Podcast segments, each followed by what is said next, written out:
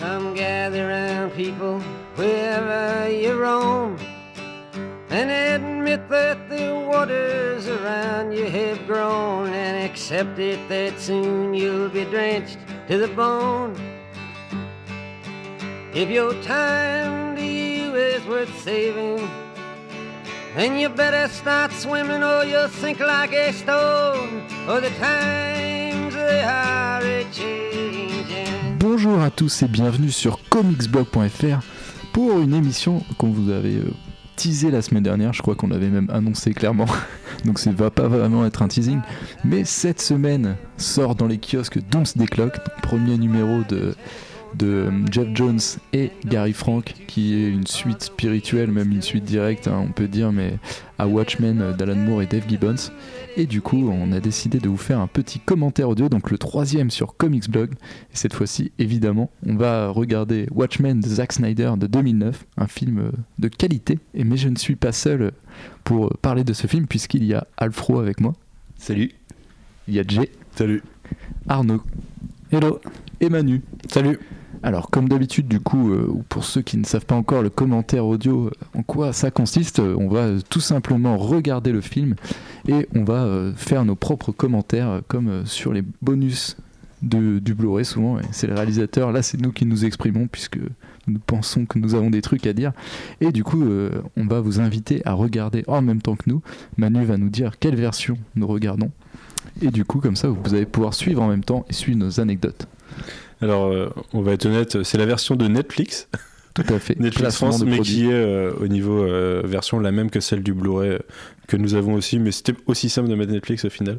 Donc, c'est la version euh, 2h42 qui n'inclut pas du coup le comic book intégré ça. en animation.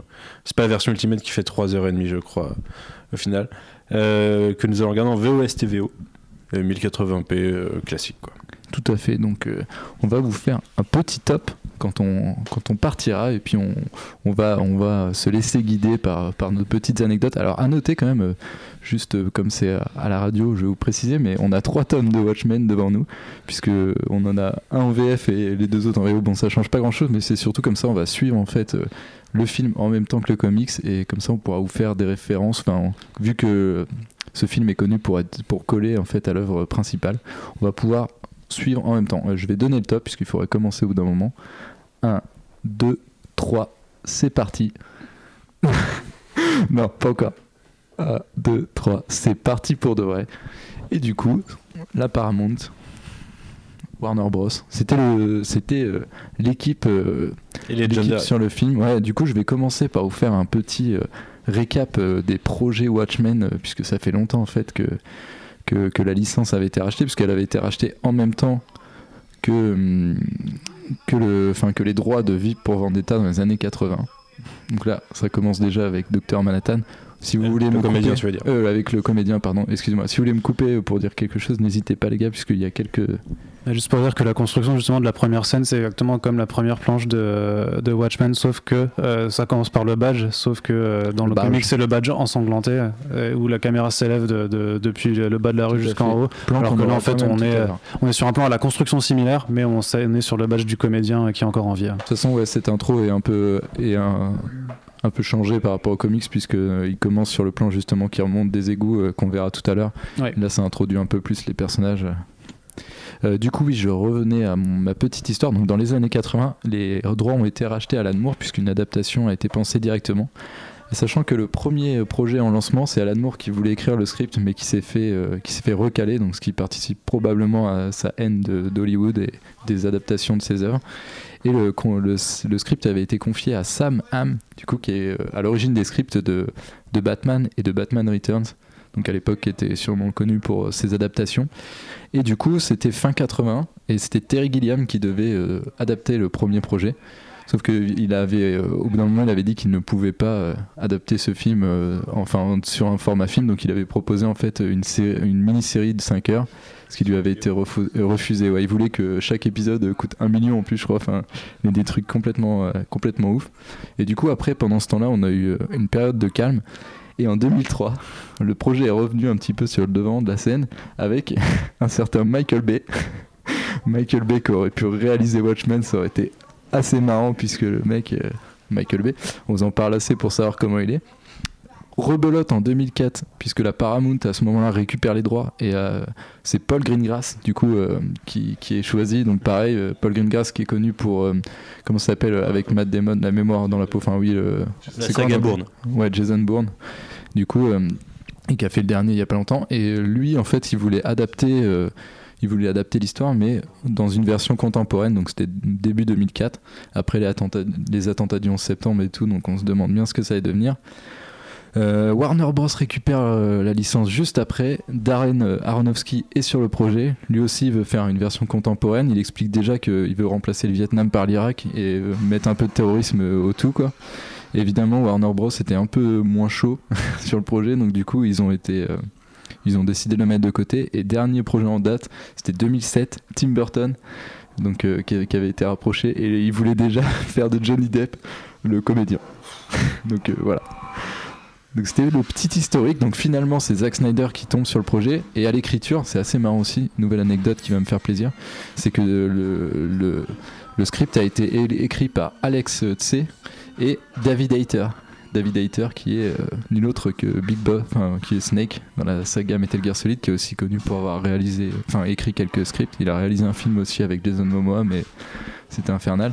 Et du coup, il a réalisé euh, des scripts pour les films X-Men et tout, et, et ce Watchmen, ce qui est assez fou, ce qui est assez cool. Pendant ce temps-là, euh, le, Le comédien comédien se fait commence à se faire déboîter. Avec déjà euh, le powerful euh, Zack Snyder qui met de la puissance des coups parce que les mecs éclatent tout ce qui se passe. Mais le- la petite exposition avant sur le contexte mondial et tout est pas mal, ça dure pas trop longtemps, c'est à l'intérieur. bon, c'est du Zack Snyder donc c'est en début de film un truc à l'intérieur d'un autre, comme toujours, mais euh, là c'est de, de bon augure et Moi, de toute façon, une scène qui est.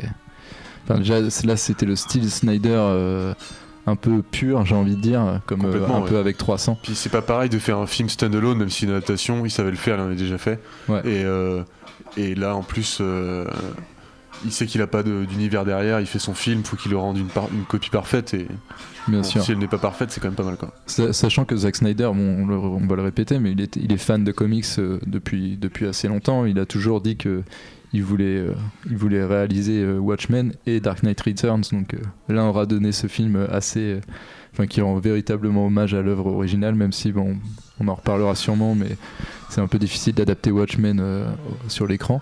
Et du coup, il, enfin, c'était une de, c'était une de ses envies, tu vois, que ça, que ça soit, euh, enfin, qu'il y ait certains plans qui soient carrément euh, sortis des, des planches et tout.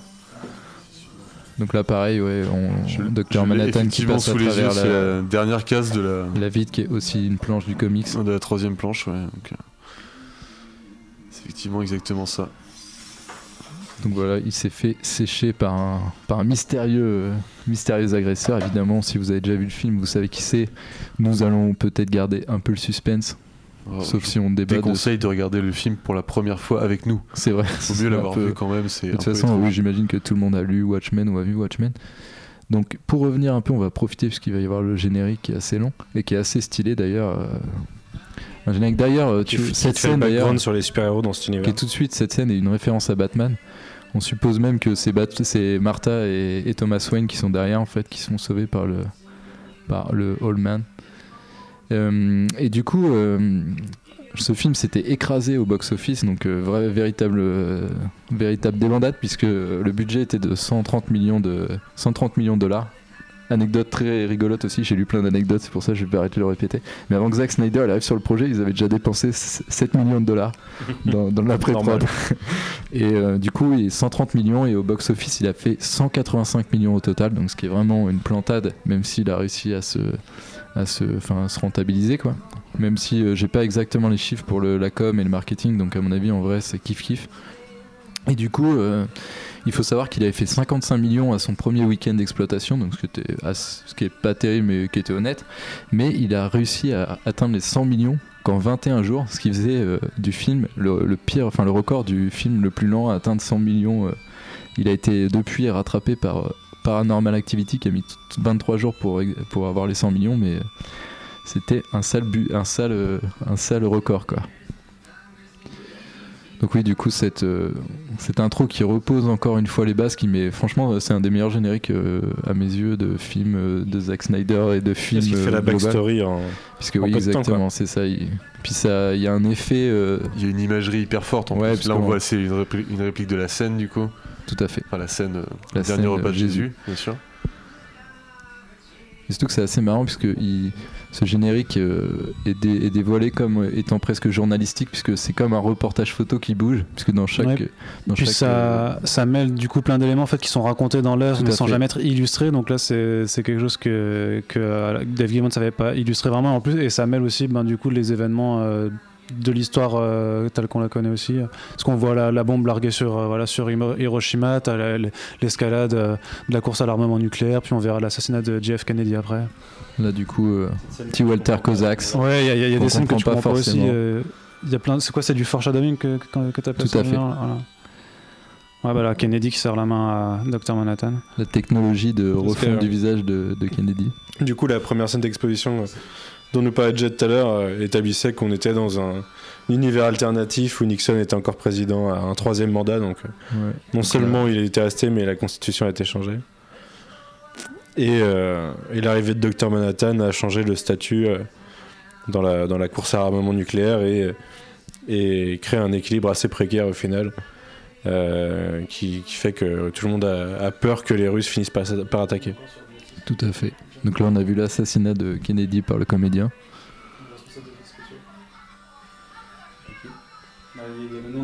Il y a le nom de John Desjardins qui, euh, qui apparaît, euh, John J.D. Desjardins, qui est sur, responsable des effets spéciaux. Il est aussi euh, sur euh, Justice League. Au final, c'est toujours. euh, je crois que c'est le mec qui bosse tout le temps avec Zack Snyder, du coup, euh, sur ses prods.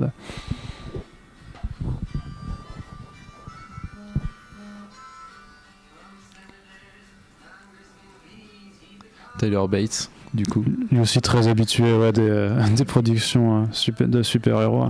ouais, qui fait actuellement une BO euh, pour DC euh, Dark Knight Metal Ouais. qui est l'event euh, de Scott Snyder et Greg Capullo ce qui est assez stylé j'ai hâte d'écouter euh, ce qu'il nous réserve Puisqu'il est très impliqué dans ce milieu, vu que c'est le guitariste de Marilyn Manson euh, tout à fait actuellement. Donc là, ouais, replacement sur notre contexte historique et tout. Ah, le fameux, la fameuse photo, je me souviens plus du nom, mais de cette fille qui dépose une, euh, une fleur euh, dans un canon de fusil et là, qui va être complètement réécrite cette scène.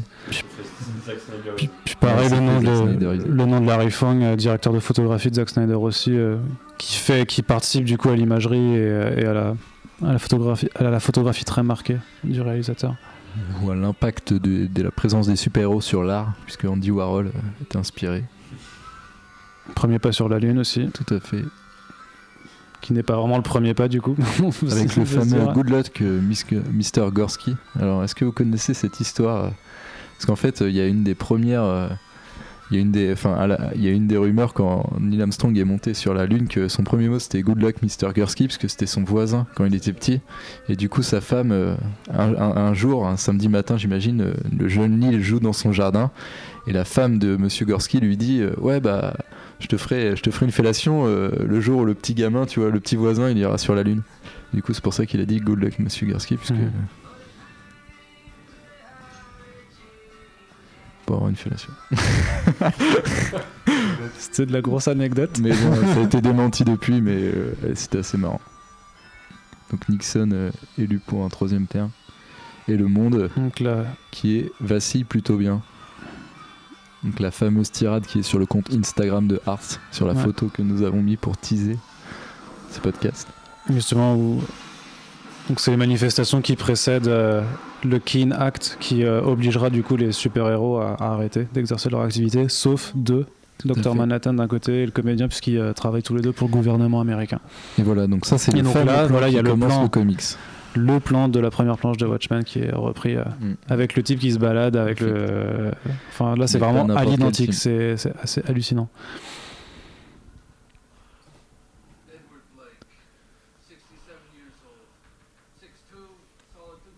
Et même dans les dialogues, du coup, on va pas s'amuser à suivre la BD truc, mais je crois que Non, euh, les lignes sont reprises vraiment à l'identique. Euh, c'est pas exactement l'identique, mais il y a quand même. Bah, les formulations quand même. euh, Ouais, non, mais t'as les trois quarts des répliques, Ouais, ou au moins ça. la moitié à chaque fois qui est reprise, mais.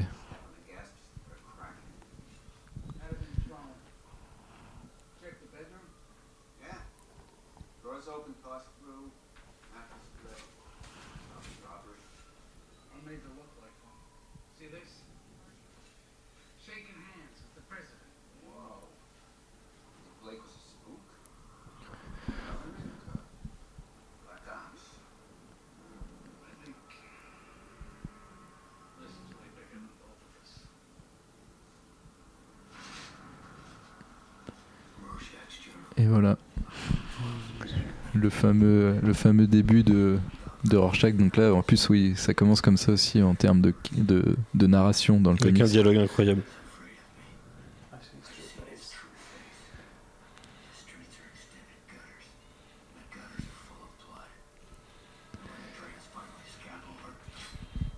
Interprété par Jackie Orlele. Oui, qui est d'ailleurs un casting assez incroyable. Casting qui s'avérera payant d'ailleurs pour la, la carrière de certains parce que par exemple je pense à Matthew Good qui avait pas non plus une carrière extraordinaire à ce moment-là. Mm. Euh, comment il s'appelle? J'ai perdu son nom. Patrick Wilson aussi. Patrick Wilson, ouais. Bah après, qui a a pas- quand même bien rebondi. Bon, après il fait des trucs pas que, pas que bien mais bon. Mm. euh, Au moins il a pas mal de rôles et je trouve assez, assez fort. D'ailleurs, c'est assez marrant parce que Patrick Wilson et Matthew Good ont une expérience assez similaire pour arriver sur le projet parce qu'on leur a proposé. Et chacun, ils étaient là, je sais pas ce que c'est cette merde et tout. Du coup, ils ont appelé un pote, chacun, bon, c'était pas le même pote, qui était un, gros- des gros, un gros nerd de comics. Ils lui ont dit, ouais, on m'a proposé un rôle dans Watchmen. Et à chaque fois, le pote a fait, ah, mais mec, t'es obligé d'accepter, c'est le meilleur comics de l'univers. Et du coup, euh, c'est pour ça qu'ils ont fini sur le projet. Pas mal. Ouais. Bonne histoire quoi. Hum, Patrick Wilson a même emmené son pote sur le tournage après, tu vois, pour le remercier. C'est la moindre des choses. Mais en termes de réalisation, euh, je j'ai pas vu le film depuis un petit moment, mais on est très bien quand même. Bah, c'est Genre, le, ce passage d'une euh, scène à l'autre est toujours, euh, toujours travaillé. C'est il y a- le- il y a c'est vraiment le euh, de Zack Snyder quoi parce que bon depuis bah, c'est vrai que comme on l'a vu chez Warner Bros et que on sait qu'il y a beaucoup d'ingérence du studio euh, pour euh, créer une genre de cohérence avec son DCEU et notamment Justice League mais on va pas en reparler qui est complètement haché de son style bah du coup c'est vrai que ça fait du bien de retrouver un film où il avait plus ou- enfin il avait la liberté de faire ce qu'il voulait Ouais, il avait la foi en le cinéma, je pense, surtout. Ouais. Et la, la conviction qu'il pouvait faire de grandes choses. Avec un gros budget quand même. Mais des grandes choses, euh, c'est c'est pas mal. Ouais. Pendant qu'on découvre l'armement du comédien. tout à Il fait n'a rien à envier, euh, Frank Castle et autres, euh, autres mercenaires de C'est la mort. assez marrant parce que c'est vraiment un film qui se regarde sur le détail. Là, je sais pas, pendant à peine deux secondes, on a vu une photo du docteur Manhattan euh, avec euh, Silk Spectre qui était genre à- tous les deux, enfin accolés, mais il a déchiré le Manhattan puisqu'on sait très bien que Ouais, puis tu voyais un portrait de justement du premier, euh, de la première, euh, du premier spectre soyeux, soyeux, pardon, qui était. Mais même dans la toute première scène, quand il se fait tabasser, tu vois le qu'elle est en poster, tu vois que la, la balle qui tape dans la télé, en fait, il y a une de la pub pour le parfum Nostalgia de, de donc de Ozymandias. Il y y a plein de petits détails qui apparaissent. Oui, et que tu remarques pas, for- pas forcément la première fois que tu regardes le film, mais une fois que tu, l'as eu une fois, tu, tu fais plus attention à ça. De toute façon, ouais, c'est un film de détail, même dans les dans les mélodies choisies. euh, je sais que si on regarde dans les télés aussi, des fois il y a tout le temps des références qui passent, donc c'est vraiment. euh, c'est à l'époque où euh, Zack Snyder était vraiment très généreux, quoi. À l'époque, quand tu pouvais faire ce qu'il voulait, quoi. Donc là, justement, c'est le moment de se rappeler de la bonne vieille époque des Minutemen avec euh, Mason Hollis, qui était le premier euh, Tout à fait. Howl. D'ailleurs, cette scène de, si vous regardez l'édition Ultimate, euh, enfin, on voit sa scène de mort qui, qui n'est pas dans le, qui n'est pas présente dans cette version. Ah ouais Ouais, la scène où il se fait tabasser et tout. Ouais, à la fin, ouais. Elle est que dans la version Ultimate. tu t'avances beaucoup parce que c'est vachement plus loin. dans- Ouais, mais comme coup, je l'ai hein. vu il y a deux semaines, je m'en souviens. Mais bon, c'est parce qu'après on le reverra, je sais même plus, on peut-être le, on le verra deux, deux, on le voit deux fois, je crois, dans le film. Ouais, et après, ouais, on il le a verra, pas- il on a le pas- revoit plus. Donc là, c'est un peu aussi euh, la vieille école versus la nouvelle école, donc euh, une encore une vision. vieille euh, école qui ouais. est complètement. euh, Enfin, qui a perdu ses repères avec l'arrivée de Manhattan aussi dans le game parce que euh, c'était juste des mecs comme ça. euh, Parce que dans cet univers aussi, Manhattan c'est le seul mec à super pouvoir réellement. Oui, oui, Donc c'est ils vraiment ont- très ancré dans le réel. euh. C'est ça, c'est que de toute façon, ils jouent aux super-héros, ils le sont pas vraiment. Ils sont bah, des héros, à la limite, si on peut dire, euh, dans un certain sens, mais. Enfin, des héros en questionnement perpétuel, mais. Ça fait une sacrée différence quand même déjà avec un film dit de super-héros, quoi. Parce que dans la dans l'édition de luxe de, de Watchmen, en fait, euh, entre les numéros, t'as des. euh, je sais pas si c'est Moore qui les a écrites ou pas, mais en gros, t'as des euh, t'as des récits fictifs. T'as notamment des extraits de l'autobiographie justement de Hollis Mason. Et il explique justement euh, au départ qu'il était mécanicien et que c'est en voyant euh, dans un journal euh, Who Did Justice, ouais, donc ça y est aussi, hein, que t'as le. Je sais pas comment ça s'appelle en français, le justicier masqué. Et il se dit, c'est en voyant ce mec déguisé taper des, des malfrats que je me suis dit, il faut que je fasse ça en fait, c'est ça ma vocation, c'est pas du tout. il a pas eu ses parents qui se sont fait assassiner dans une ruelle, par exemple. Il y a pas du tout. ça reprend pas en fait les codes des super-héros sont pas repris comme ça. Il est militaire, je crois. C'est son père qui est garagiste. Après Ouais. lui, il est militaire, mais il redevient garagiste sur la fin de sa carrière, me semble-t-il.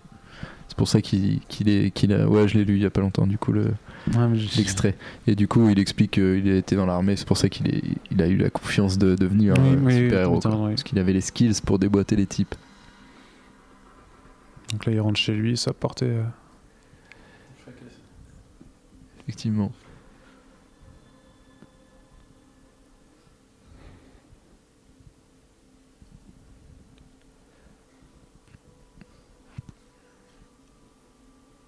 Que j'aime beaucoup avec Daniel, ce personnage, c'est que c'est un, c'est un peu un mec euh, qui aurait un peu pas raté sa vie évidemment, mais qui vivrait une vie un peu, un peu classique, tu vois, et qui représente pas du tout le mythe du héros dans sa vie, euh, dans sa vie personnelle. C'est vrai que il dans faut- le- il, a encore, il est encore moins ringard qu'il est dans le, oui, dans le comics où il, a- il est tout bedonnant. euh, et oui, c'est un loser, euh, c'est un ex-super-héros loser, quoi. Ouais, c'est ça. Mais qui est par contre très gentil. Mais, mais qui est enfin, motivé à revenir, euh, à revenir au top de sa gloire, quoi. C'est vrai que c'est un peu le lion de toute cette nouvelle équipe au final, Daniel, puisque le mec est, c'est un peu le mec lambda, mais en même temps super sympa avec tout le monde, et du coup c'est lui qui fait tenir Rorschach et tout. Oui, c'est lui qui a cette scène aussi, euh, qu'on on verra tout à l'heure, légendaire, euh, tout nu devant son costume. Ouais, c'est vrai qu'elle est énorme. Et ce qui est assez stylé, bon là on l'a pas, on l'a pas, c'est sa coiffure dans le comics que moi j'apprécie beaucoup, puisqu'en fait il a deux trucs, enfin il a deux petites mèches qui lui donnent un style de hibou. Et euh, c'est le détail que j'ai toujours trouvé cool. Ouais, il a pas trop l'air d'un hibou là pour l'instant. Il n'a pas l'air d'un hibou effectivement. On comprend très vite du coup que c'est un genre de Batman. euh, Effectivement, ouais, c'est un équivalent de Batman. D'ailleurs, c'est euh, justifié puisque ouais, il explique que c'est grâce à un héritage qu'il a, a acheté un peu tout son stuff. Donc là, évidemment, ils essaient de, de comprendre pourquoi, pourquoi euh, notre cher ami euh, Docteur euh, merde, j'arrête pas, le comédien a été tué. Et du coup, euh, la paranoïa du coup de, de Rorschach qui, qui vient tout de suite se mettre dans le, D'ailleurs, la réplique est parfaite, quoi. That's what they say about me now, paranoid. Oui.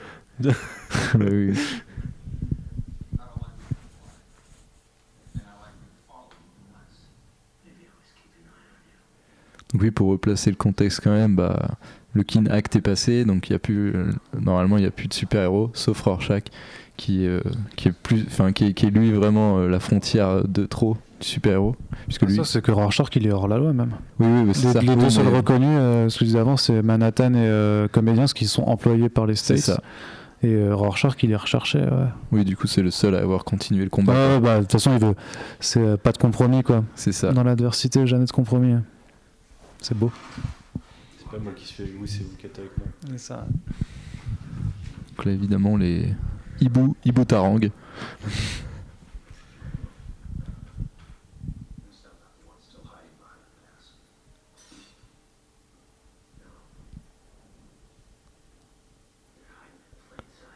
voilà.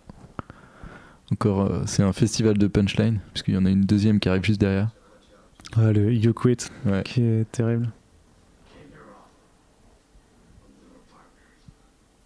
Those are great times, huh, Rorschach? What happened? You quit. Voilà. Donc, euh, ouais, Rorschach qui est toujours dans la punchline. euh. C'est vrai que le you, you Hide at Plain Sight, euh, il est assez beau, quoi. Tu vois un peu qu'il est un petit peu bedonnant quand même dans sa Ouais, chemise. ouais, là. tu vois bedonnant. qui s'est un peu rangé. Genre, il, avait pris, il a pris beaucoup de masse euh, pour le film, euh, parce qu'il est quand même très stuck quand on le voit. Ouais, quand tu le vois, euh, ouais, pas près. Petit plan sur les fesses. Mmh. Et voilà, donc là, un nouveau membre, euh, c'est le, le capitalisme des Watchmen, donc celui qui a réussi à faire un business de, de son passé Ils ont des figurines à son effigie. et celle de ses potes. donc Ozymandias qui est un peu le qui est un peu une, une version euh, cliché de l'homme intelligent, l'homme brillant, l'homme qui réussit et tout, donc euh, évidemment C'est que- le, le Golden Boy par c'est le excellence. Golden Boy, exactement, c'est le la figure malin d'or du pourrait arrêter les balles. Exactement. Qui d'ailleurs, c'est le- dans le début du film, un truc qui répond euh, tout jusqu'à Mm. tout à la fin, et c'est quand même assez beau. euh. Ça rajoute une symétrie aussi dans le film. C'est vrai que oui, c'est le. C'est assez marrant, même, même sa coiffure, je trouve. euh, Un style Playmobil, tu vois, pour montrer Ouais. en- son côté euh, impeccable, le mec euh, d'une droiture folle, euh, le mec qui a réussi en disant oui, le capitalisme, euh, moi j'en ai, fait- j'en ai tiré ma force, puisqu'en plus il a des, intentions louables, il explique rapidement qu'il veut, qu'il veut lancer un programme écologique et tout, tu vois, c'est pas, pas le mec dont on se méfie, quoi.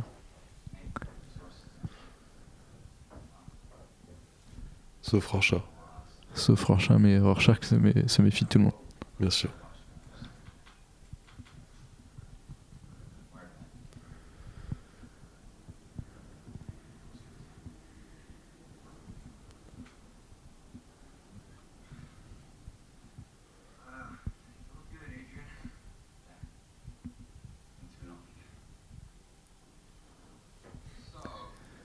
Voilà, donc la fameuse mention de Doomsday Clock qui donne son nom. euh. Ah ouais, on la voit au début. On la voit au tout début, ouais, pendant, que t'expliquais un truc, il y avait le débat euh, sur cette fameuse approche de l'apocalypse nucléaire. Doomsday Clock qui nous rapproche de la fin du monde. Elle est à combien en ce moment, en vrai? Ouais, Arnaud dit moins 3, je ne sais pas. Faudrait qu'on vérifie. Je crois qu'il y a eu, ouais, il y a eu une, une petite news là-dessus il y a pas si longtemps.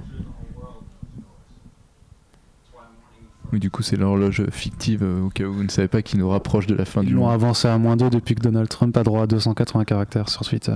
C'est bien possible. Il est taré, le mec.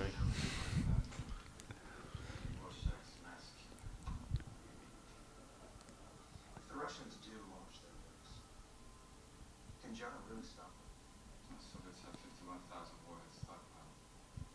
I think that John stops 99%. Et tu vois, euh, du coup, euh, déjà la, la malignité du gars, parce que le, le hibou vient le voir, et lui il dit déjà, euh, le comédien c'est un nazi, Rorschach c'est un, Rorschach, c'est un, c'est un tueur masqué.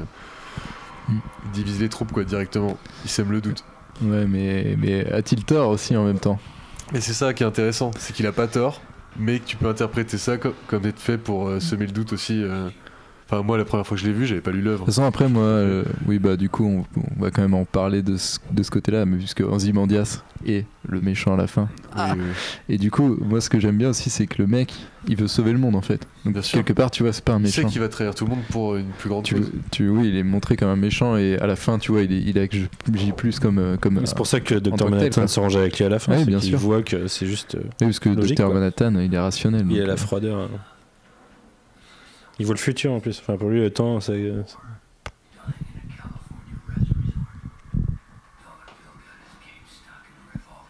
Donc là, c'est fou, de, tu vois, de, qui nous fait des plans Batman, Zack Snyder avant Batman. Au KLM. Donc là, il nous fait un peu le récap euh, des C'est tout ce qu'on a vu du coup pendant le générique. C'est ça, euh, exactement. ouais. C'était le récap.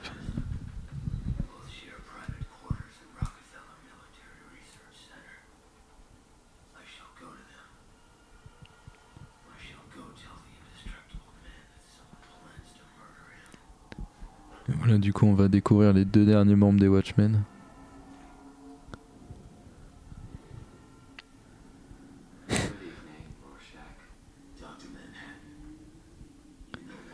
Le fameux Doc Manhattan, du coup, incarné par Billy Crudup. Rorschach. You shouldn't be here. You're a wanted man. Nice to see you too, Silk Spectre. I have a real name I've been using a couple of years now. Try it. What are you doing here? The comedian is dead.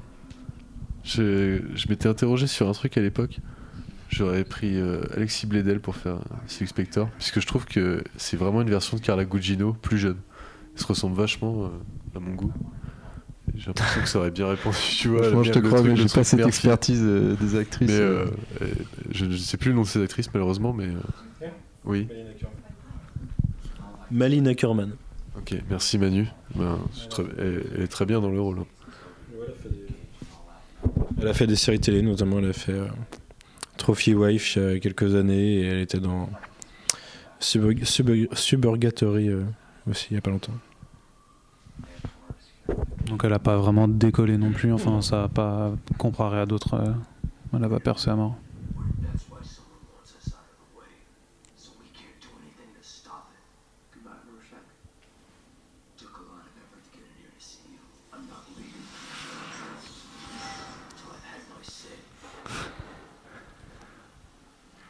Ses parents, on va pas les refaire à chaque fois, mais c'est aussi littéralement Oui, transposer des cases de la BD. Mais si on le met à chaque fois que Snyder Ouais, a repris on- vraiment euh, la même mise en scène, on n'a pas fini de le noter.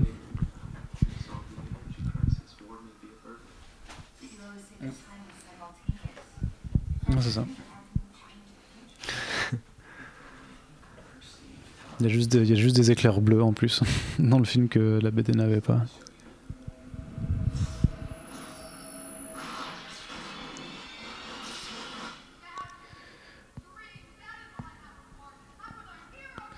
Donc là, évidemment, ça va être le ressort scénaristique assez simple du flashback incomplet. Donc celui qu'on va pas totalement comprendre la première fois et qui va s'éclairer. Moi, évidemment, quand on connaît l'histoire, c'est assez obvious.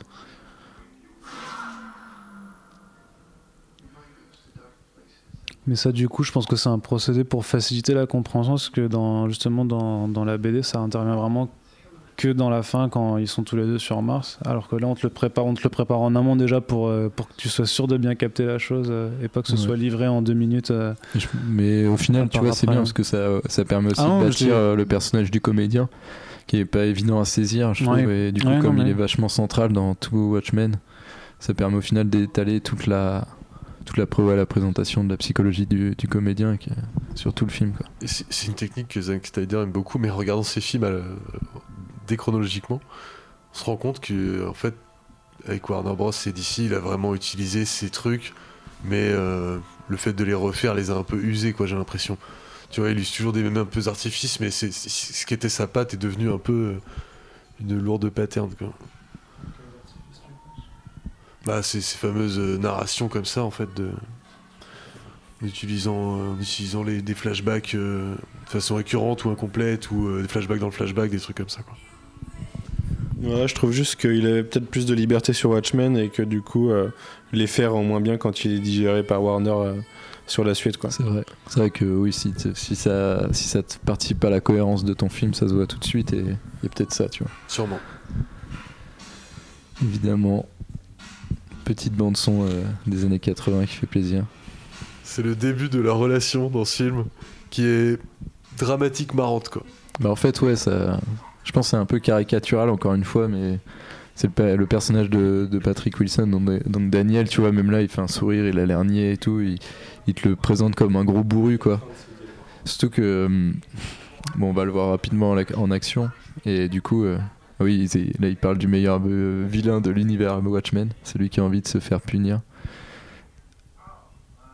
Avec la chute Là, pareil, euh, repris du comics directement. Forcément, ça fait un peu marrer. Bah, quand t'es cynique, ça fait quand même marrer, quoi. Jamais de la vie tu fais ça à Rorschach.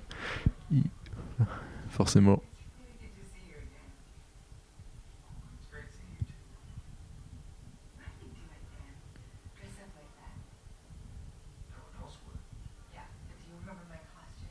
Ça tisse bien les liens, tout ça, du coup, puisqu'elle est du côté de. Enfin, elle avec Manhattan. Et lui, il est plutôt dans la rue, il vient de revoir euh, Rorschach, donc euh, les groupes se rejoignent. Il y a eu un petit dialogue de mauvais goût euh, juste avant.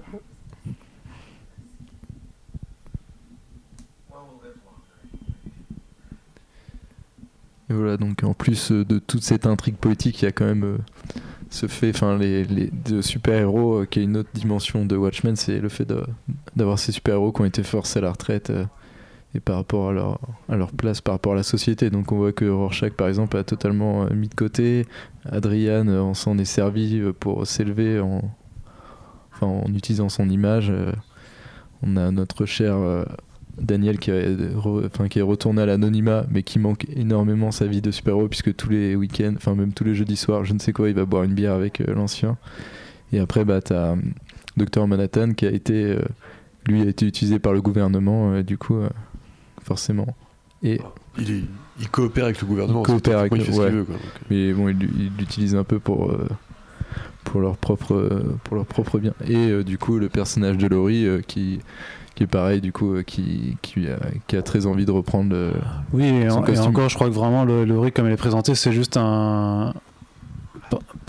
C'est juste une sorte de, euh, de garde-fou en fait. En gros, c'est, euh, elle est là pour apporter, euh, si tu veux, euh, des besoins, on va dire, euh, qu'un homme a, besoin. Enfin, c'est vraiment dit de façon assez crue hein, dans, la, dans la BD, quoi. Où en gros, euh, bah, t'a- t'apportes juste de- des câlins au mec pour qu'il reste euh, dans, dans le laboratoire, tu vois. En gros, pour qu'il se sente pas trop Oui. isolé. hein. Oui, ouais. bah après en sous-texte, c'est la seule qui peut, qui puisse le maîtriser vu qu'elle connaît un peu, donc il y a ça aussi. Dans le sens où elle connaît que un mec comme Dr Manhattan qui est pas confortablement installé, tu vois, il peut être instable et Mhm. difficile, à, mais moins malléable. Donc là, il y a la musique euh, de S- Sad Flex, c'était. Parce que ça, ça va être central aussi dans Watchmen, c'est la perception de, de, de Dr Manhattan envers l'espèce humaine et Oui, tout. qui se détache son détachement. Et en fait, là, je pense qu'il est encore dans sa période naïf et tout. C'est pour ça qu'il travaille pour le gouvernement et tout. Il s'est pas rendu compte qu'il était supérieur à l'espèce humaine et qu'en fait, il pouvait totalement se détacher de ça, quoi. D'où l'importance de sa relation avec Laurie aussi, qui va. Qui cristallise du coup. Et ce- encore, il s'en est déjà un peu détaché. Ah c'est oui, juste que carrément détaché, quand, hein. quand il bosse là-dessus, en fait, il fait encore des découvertes. Il est sur le point d'atteindre, euh, si tu veux, de, ouais, de faire des nouvelles découvertes. euh, et c'est pour ça que, que ça le botte. C'est une sorte de. Son esprit scientifique qui reste encore euh, inté- intéressé là-dessus. Mais bon, tu vois bien qu'il se désintéresse. Enfin, tu verras dans la scène d'après, quand Tout justement fait, ouais. il fait l'amour avec euh, Laurie, en fait, euh, bah, il est en train de continuer à bosser sur sa machine en même temps parce que c'est plus intéressant, plus important. plus intéressant aussi, je pense. Hop, la fameuse téléportation qui fait gerber. Donc là, toujours cette, euh, cette, euh, cette pression sur la, la menace russe. Euh. Ouais. Puis donc Jupiter qui va pas du tout à l'enterrement de du comédien. Laurie Jupiter. Pourquoi? Pourquoi ne va-t-elle pas à cet enterrement? Je ne sais pas.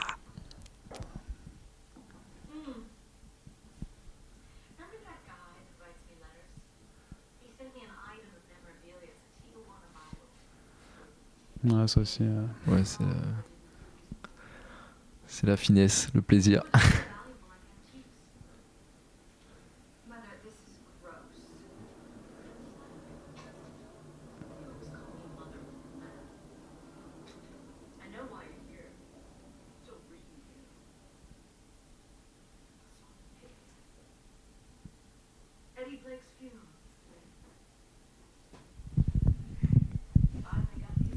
tout à l'heure, tu parlais, Alex, de, de voir ces, ces héros qui sont mis au placard euh, pardon, de force par le gouvernement. Mais on voit aussi que ces fameux gardiens sont un peu, euh, sont un peu détraqués. Quoi. Ça, les- ça- ça les fout un petit peu en l'air de, faire cette activité-là. Et est-ce qu'il faut peut-être pas, effectivement, de force les mettre de côté? Parce que qui, qui, c'est, c'est Who Watch the Watchmen, tu vois, euh, qui, qui Ouais, bah, surveille c'est les c'est gardiens. quoi. carrément tout le propos. ouais. C'est pour ça qu'on a une panoplie de personnages carrément différents, puisque ça Ils pas- permet. ils ont euh, pas tous des intentions très louables ou au moins des mentalités. euh, Oui, voilà, c'est ça. Ça permet de voir un peu tous les profils et d'avoir un panorama enfin, de réactions, tu vois, assez diverses. Parce que t'en as qui finissent en asile, t'en as qui sont forcément morts. On verra cette fameuse scène du Vietnam euh, bientôt. Qui Effectivement. est assez lourde aussi euh, psychologiquement et, euh, et de conséquences.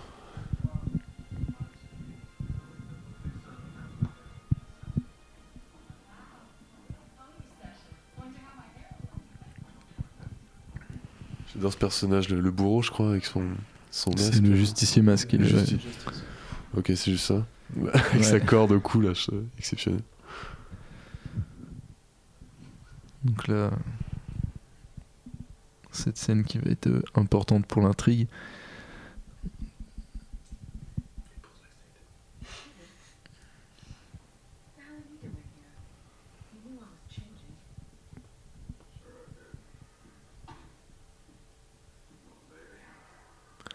C'est pareil, c'est assez marrant du coup. euh, avant de choisir Jeffrey Dean Morgan, euh, Zack Snyder a un peu galéré. euh, il a fait plein d'auditions et tout, il n'arrivait pas à trouver son comédien parce qu'il voulait un mec un peu bourru et qui était assez agressif quoi. Et en fait, euh, Jeffrey Dean Morgan, je sais pas ce qu'il avait eu dans sa, dans sa vie ce jour-là, mais il était survénère. Et en fait, il est arrivé à l'audition, il, il était exécrable et du coup, le mec il a fait oh mortel.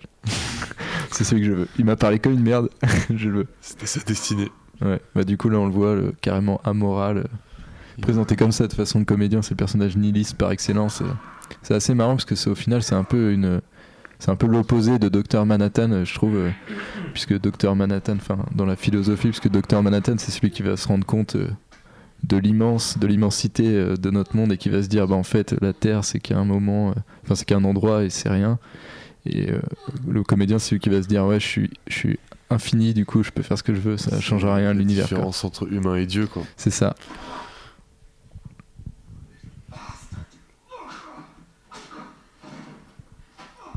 Donc oui, c'est pour ça que euh, ce personnage du comédien est un peu, euh, est un peu ignoble dans ses actes puisque c'est le personnage nihiliste et qui va finalement euh, avoir euh, tout, enfin qui va faire euh, tout- les, qui va avoir tous les travers de l'espèce humaine, mais le, les pires, les pires travers et qui va en profiter. Mais en même temps, c'est le mec qui est conscient de sa condition et du coup, ce qui le rend entre guillemets sympathique, tu vois. Enfin, même si évidemment, il fait que des trucs horribles, mais Il veut bien faire ce que personne veut faire. c'est ça. Et, ça. et lui, il est, en, il est en accord avec, ce, avec ça. Donc en fait, ça le rend. euh, le mec est ok dans ses baskets et tout. Et ce qui fait que ça fait un personnage qui est vraiment bizarre. Enfin, moi, je sais que j'avais trop de mal à l'appréhender appréhender la première fois parce que c'est un peu un, personnage unique euh, dans son genre, même dans le comics. Il y a peu, très peu de personnages qui me rappellent un peu cet archétype de personne. Enfin.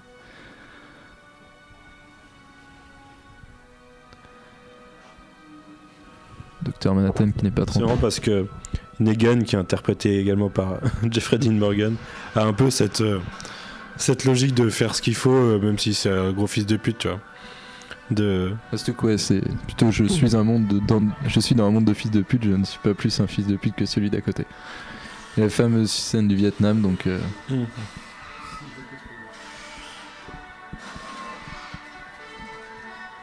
avec la chevauchée des Valkyries, donc qui nous montre euh, que le Vietnam, euh, d'ailleurs, euh, autre détail à noter, dans Watchmen, tous les drapeaux américains ont 51 étoiles puisque le Vietnam est compté comme un, État américain.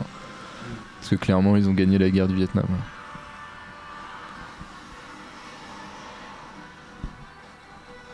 D'ailleurs, c'est ce qui me fait me dire que Dr Manhattan est déjà détaché de l'humanité pour moi parce que c'est à la différence des, des comics comme Superman, enfin tous les comics de super-héros, les super-héros sont pas interventionnistes dans dans l'histoire de dans la géopolitique au final.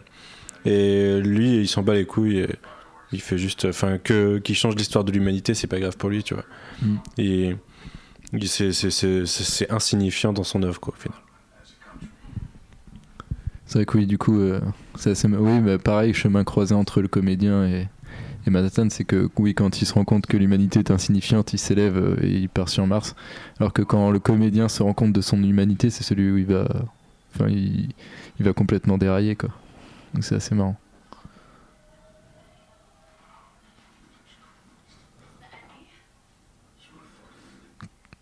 Donc là, clairement, une des scènes les plus. euh, bon, moi, c'est une des scènes les plus dures du film, même si. euh, elle est rapide. Avec la tentative de viol sur euh, Ah oui, oui. Jupiter et cette scène-là, t'es ouais, t'es dans les recoins les plus sombres de, de ce comics. Et, et quelque part, non, non, mais quand tu le vois en film, en fait, tu, ça te marque vachement plus que malgré la BD qui est quand même très dure, quoi. Mais euh, Ce qui est, ce qui est ma- ce qui est assez marrant, c'est que, encore une fois, ouais, l'attention va être portée directement sur, euh, sur un autre personnage, puisqu'il va dire, euh, il va dire qu'est-ce que t'as fait, il va dire, bah, t'aurais pu m'en empêcher, tu l'as pas fait non plus. quoi. voilà, donc on bute des femmes enceintes au, Vietnam. bout portant, c'est sympa. Bonne ambiance.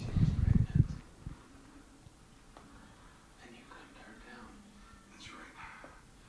You know what? You watch me. You can turn the gun into steam, the bullets into mercury, the, the bottle into goddamn snowflake. I manage you.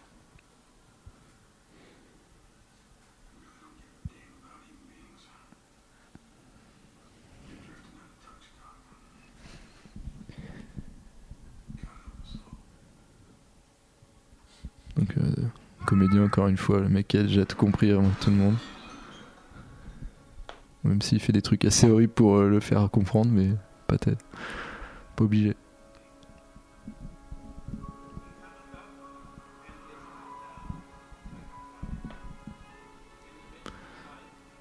Donc là, c'est une grande scène de flashback quand même. euh. Ouais, mais du coup, c'est, je crois que c'est le numéro 3. C'est Watchmen numéro 3, il me semble, qui est exactement construit comme ça aussi. Avec euh, succession de, de flashbacks euh, sur l'enterrement de, d'Eddie Blake. Parce que du coup, on voit un peu le lien Ouais, de tous les ouais. personnages avec le comédien. Ah non, c'était le 2. C'était le 2, hein, pardon. Watchmen, Dans, le chapitre 2. Si on parle un peu du film, euh, les costumes euh, sont vachement. Enfin, on parle du film de toute façon. si les, co- les costumes sont vachement stylés. Je trouve même aujourd'hui Et ça encore. vieillit euh, très bien, ouais. C'est, euh, alors je sais pas si c'est juste avec la photo ou euh, aussi le travail sur les costumes, mais ça vieillit super bien. Il n'y a pas tant d'effets spéciaux que ça au final. Donc ce qui fait qu'il passe assez bien. Et avec le style de, de Zack Snyder, souvent, tu vois, c'est un peu épuré, même s'il y a des, des trucs qu'on vieillit. Mais c'est vrai que, franchement, je- même aujourd'hui, je trouve que des fois, les designs de costumes, que ce soit Marvel Studios ou, ou chez la concurrence, euh, c'est pas aussi. euh, le rendu n'est pas aussi classe que dans, Mm, que dans mm. The Watchmen, quoi.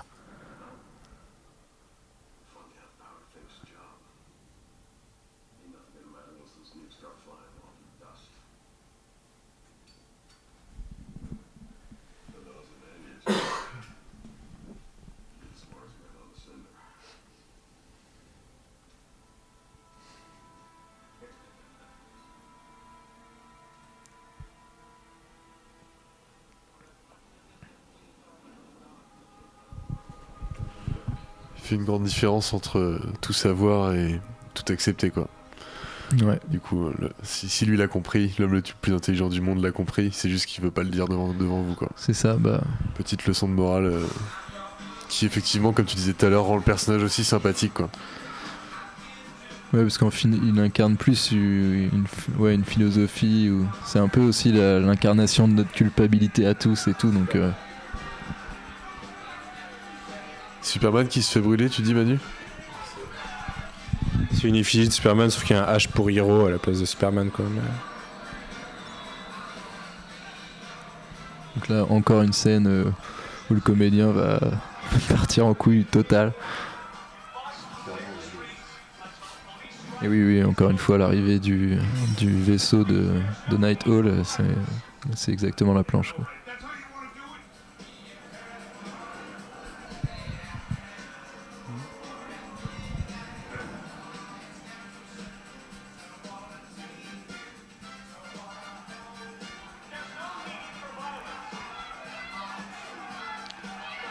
Et voilà. Donc là, il mate euh, des manifestations à coups dans la face.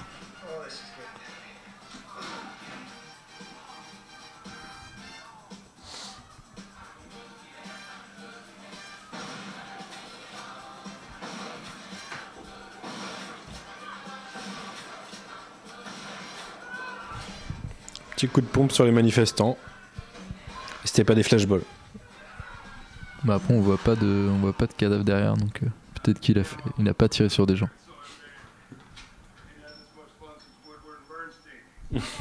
Petite référence au Watergate. euh, Évité.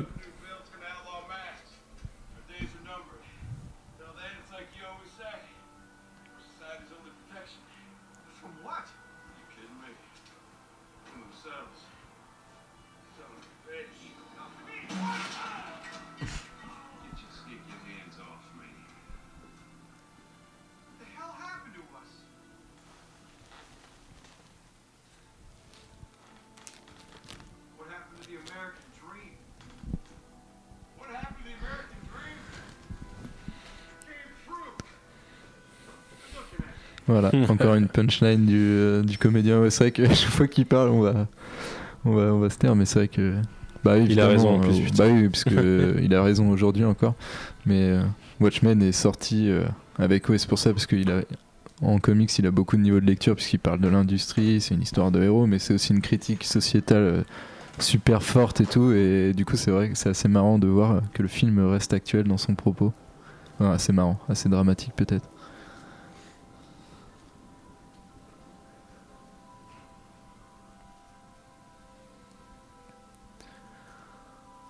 Donc la Moloch, qui sera introduit un peu plus tard, qui est le, le né- la némésis de, du comédien. On voyait tout à l'heure sur une photo, euh, sur un journal. Et le fameux monsieur avec sa pancarte qu'on voit un petit peu partout. Des fois on spoil, des fois on spoil pas, on, on entretient des faux suspens pour que vous soyez hypés jusqu'à la fin. Ouais, c'est- super subtil là. Donc là encore on a le suivi de cette histoire avec la Russie euh, grâce à des journaux. Et la subtilité de Rorschach qui fait toujours plaisir.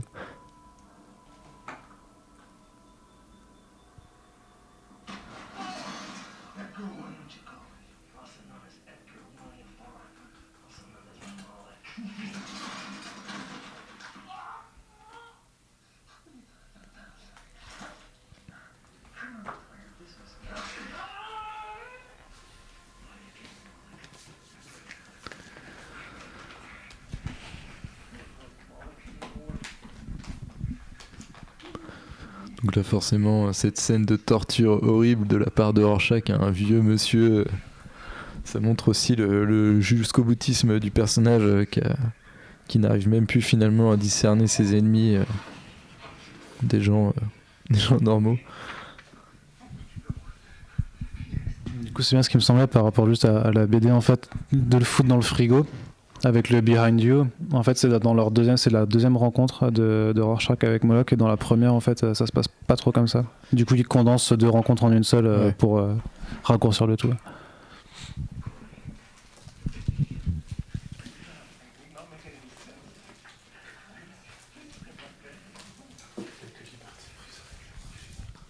Oui, Arnaud, il y a quelques libertés.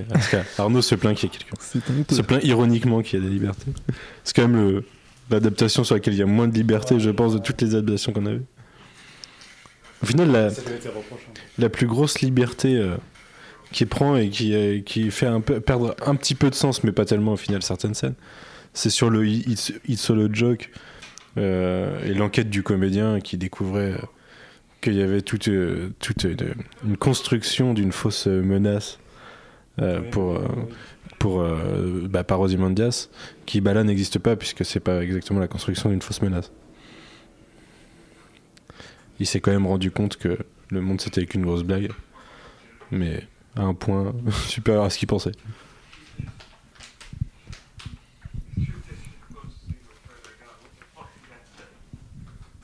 Et sur le sur la, critique du, enfin pas la critique du média, mais le commentaire du média, euh, il y a cette relation entre le héros, euh, enfin anti-héros là en l'occurrence, et le Némésis euh, qui est exploré à travers ces deux persos. où au final, c'est peut-être, le- enfin le Némésis, c'est peut-être le perso le plus proche du super-héros qu'il y a dans les, au final dans, dans les comics. Quoi. Tout à fait.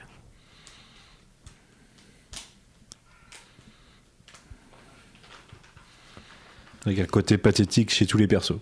C'est ça, ouais, clairement là, du coup, on a vu une autre facette du comédien. Mec chiale.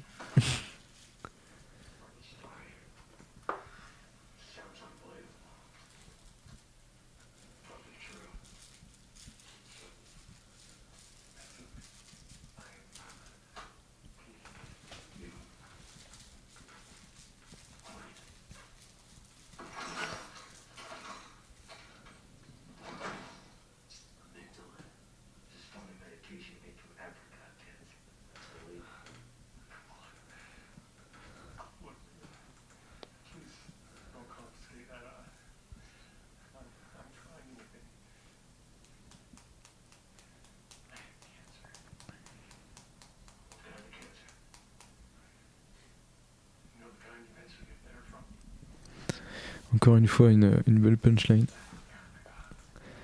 sur le cancer qui fait pas plaisir. Parce que je voir le personnage de, de Rorschach, c'est quand même euh, mon préféré si je devais, tu vois, choisir dans, dans Rorschach, puisque, enfin dans Rorschach, dans Watchmen, puisque euh, je trouve que son histoire est assez tragique.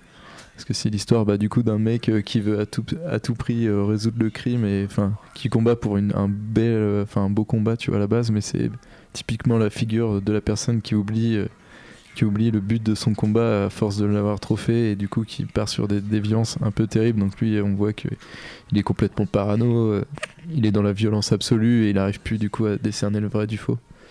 Et c'est vrai que euh, à la fin, son histoire est tragique puisqu'il se rend compte qu'il a combattu en plus les mauvaises personnes toute sa vie. Donc c'est ça me déprime à chaque fois.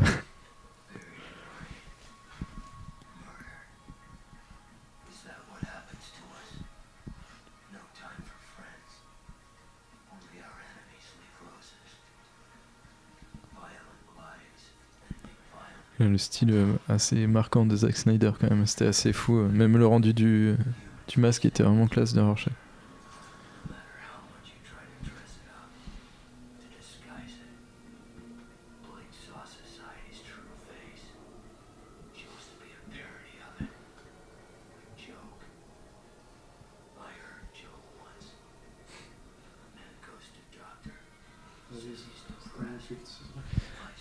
Du coup, la fameuse euh, blague.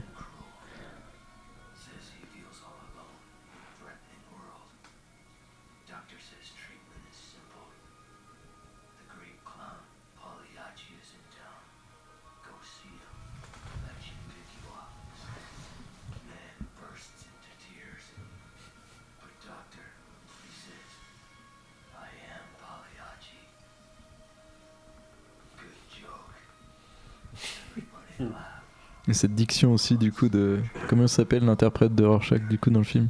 Jackie Earl euh, Haley. Ouais, ça. Et du coup, qui est assez incroyable. Il a un timbre de voix, de voix assez fou. Donc là, euh, nouvelle fameuse scène. euh, on retrouve le docteur Manhattan et qui va encore traiter de sa déshumanisation totale.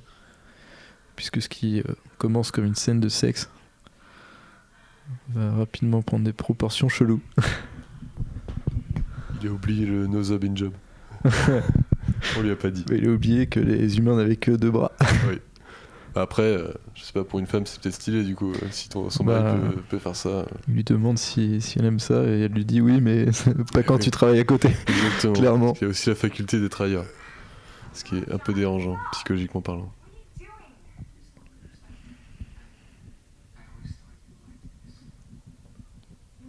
Pas encore d'un bon sentiment, tu vois. Oui. Et, euh, petit spoil, elle va aller rechercher quelque chose de plus humain. Oui. Look, I know you were just trying. Are you working in here while we're in bed together? My work with Adrian's at a critical stage right now. I didn't think it was necessary. For what? For what? Tell me which Là, ils sont sur Skype derrière en plus.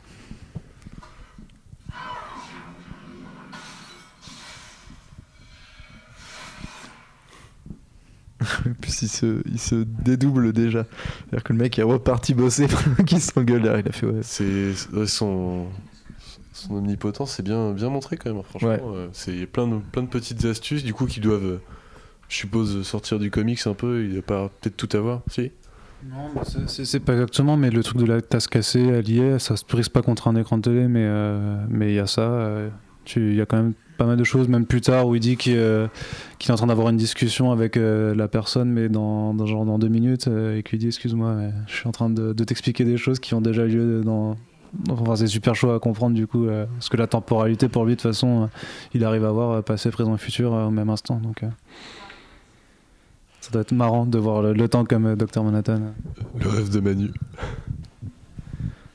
C'est euh, ironiquement très bien, euh, très bien représenté par Grant Morrison dans. dans euh, merde, j'ai perdu le nom. Non, non, non, non, euh, Multiversity. Ah. Dans le numéro qui reprend Watchmen au final, qui est un, ouais, un, un spoof de Watchmen. Pas un spoof, mais Pax Americana, ouais. Et dans, le, dans lequel t'as le pseudo Dr Manhattan du, du truc qui, est- qui lit un bouquin et t'explique que pour lui, bah, la vie c'est comme un bouquin, quoi. Tu peux regarder la fin à un moment et puis revenir à la première page et aller au milieu. Et, pourtant, l'histoire elle est chronologique, pas pour ceux qui sont dans le bouquin. Mais lui, il lit un bouquin.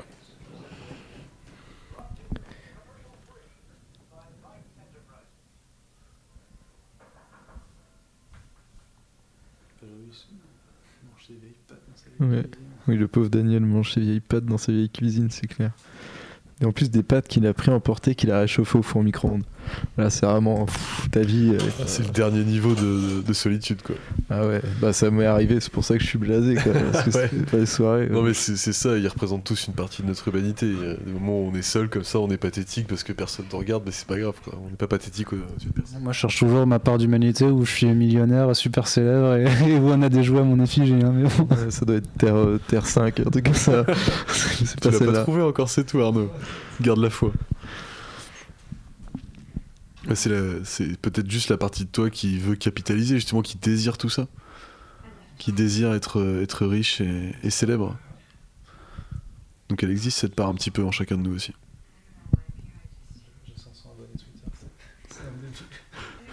Tes abonnés Twitter ne comptent pas Arnaud. Il faut de l'argent. Elle est où la monnaie?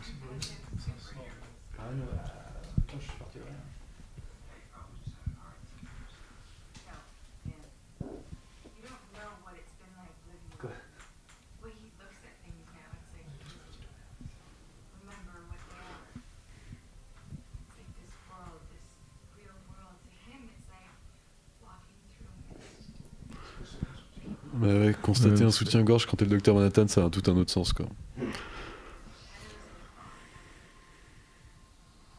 Après, tu vois qu'il fait l'effort, il s'habille, il prend une forme humaine et tout, la plupart du temps, quand même, pour se montrer. Donc, euh, Là, c'est que là, il va à la télé, donc euh, Mm. c'est pour ça. C'est pour ça qu'il se fait beau.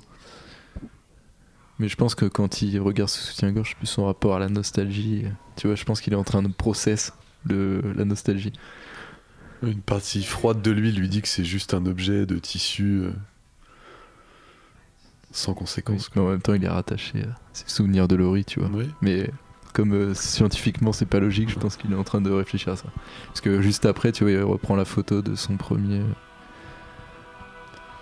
De son premier bon couple. Ce qui fait que oui. il- Ça lui fait réfléchir sur son. Bah, du coup, c'est une de ses dernières marques d'humanité d'ailleurs, cette photo, parce que c'est là qui preuve qu'il se rattache quand même à ses sentiments humains quand euh, il lui arrive quelque chose de pas cool dans sa vie. Tac. Il arrive bien. Téléportation très pratique.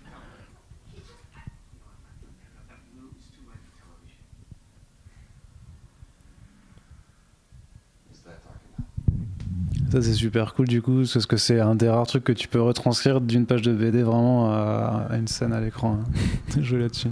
Donc là, le fameux kiosque qui donne, euh, qui donne vie en fait, euh, qui est dans le comics, euh, qui est une histoire parallèle. Euh, je l'ai noté quelque part, mais j'arrive plus à retrouver. Ah oui, c'est ça, c'est les contes du vaisseau noir. Donc je sais plus comment c'est en, en, en VO, mais du coup qui est une histoire. Non, c'est pas Sheep. C'est The Black. Ouais, Tales of the Black euh, Fighter du coup. Et du coup euh, qui est euh, qui est une histoire euh, qui est en parallèle dans le comics et pour euh, et qui est aussi dans la version ultimate du film. Et d'ailleurs euh, le protagoniste est incarné par euh, Gerard Butler puisque il voulait reprendre son cast de 300 mais quand il avait pris tout enfin quand il avait tout son casque, il a fait ah, j'ai plus de place pour euh, Gerard Butler, du coup il l'avait mis euh, dans cette dans cette histoire. Ok, cool quand même. Cool quand même. Alors qu'on a vu vite fait il y a, de- il y a deux minutes Rorschach sans, sans son masque du coup, qui tient le. pas que c'est lui. On sait pas que c'est lui, il tient le fameux vrai. panneau euh, The End is Near.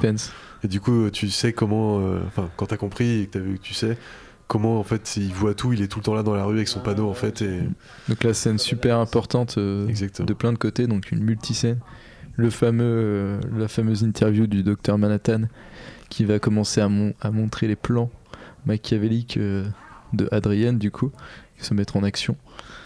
Et en même temps, cette grosse scène de baston avec Laurie et Daniel dans la rue, puisqu'ils se sont fait. Ouais, ouais, très violente. Ils se Et... font attaquer par se des font- mecs qui ont des coupes de samouraï. Ouais, et qui savent pas ce qu'ils font. Clairement, ils ne savent pas. ce qu'ils font. Ils ne savent pas ce qui, leur, ce qui va leur arriver.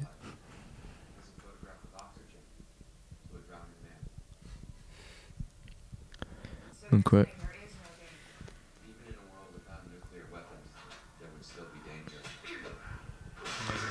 Et voilà, ce bras Allez, pété, au revoir euh, ton coude. ça fait très mal.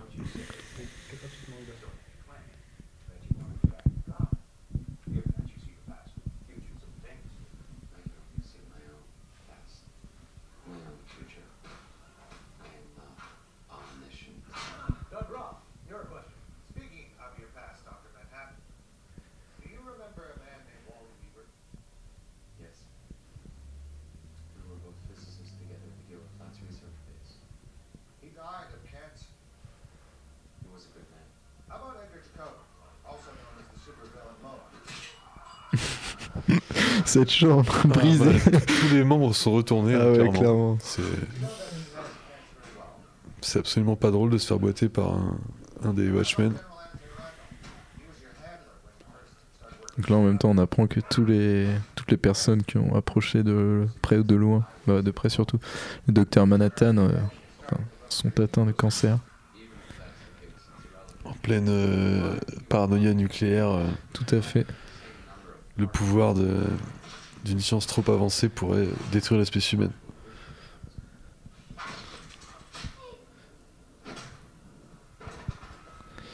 Et voilà, ils se sont fait sécher.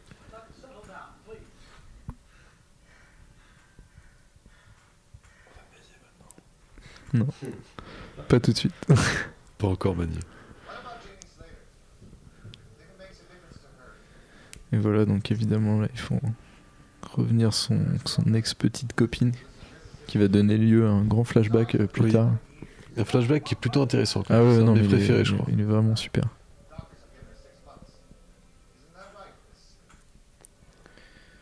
Donc la PAF. Et justement, tu vois, c'est ce que j'ai expliqué un peu tout à l'heure, le fait qu'il n'y ait plus Laurie, ça montre que là, le, le, le docteur Manhattan est un peu en roue libre, et plus ce stimuli euh, psychologique qui va forcément le mettre en PLS, bah, ça va mal tourner, quoi. Il a le pouvoir de dire au revoir. Quoi. Faut, pas, Oui. faut pas trop le chercher.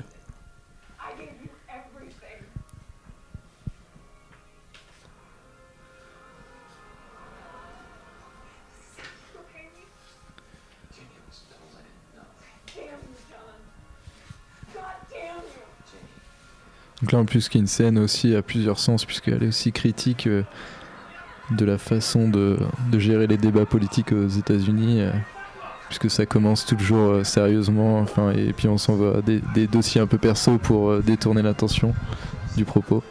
Oui, Arnaud. Je suis toujours dans mes. Je feuillette le bouquin juste que Jenny Slater apparaît pas dans cette scène en particulier. Elle intervient pas lors de l'interview, mais on la voit interviewer quelques planches plus tôt où elle dit justement euh, tout son ressentiment d'avoir été largué euh, bah, justement pour euh, euh, Laurie. Tout à fait. Donc maintenant il se casse sur Mars. Ouais, en ayant bien explosé tout le monde. Et là du coup tout ce passage, ou ce flashback, c'est le chapitre 4 de Watchmen. Ok. Vraiment dans tout. Avec la musique qui est là Oui, aussi ultra forte. Enfin, pff, c'est grand moment de cinéma.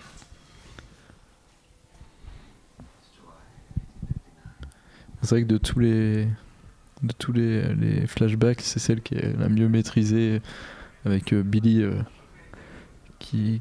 Billy, ouais, non, mais je voulais pas dire son nom, le petit Billy. Petit Billy qui a une voix assez monocorde et tout, tu vois, qui. Qui a, qui a la froideur, qui incarne la froideur du docteur Manhattan, et en même temps, on voit ça quand il était encore humain, donc du coup, c'est totalement en opposition et tout.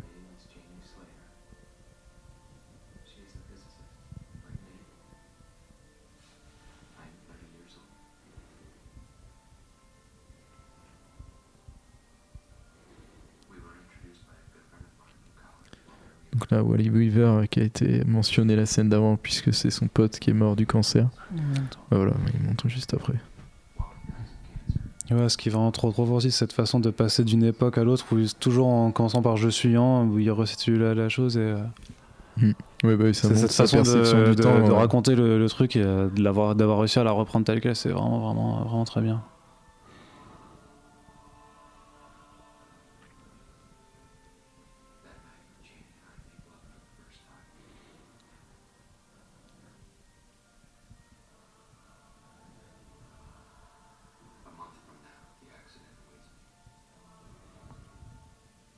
De faire du flashback avec du euh, foreshadowing dedans. Tout à fait. Tac.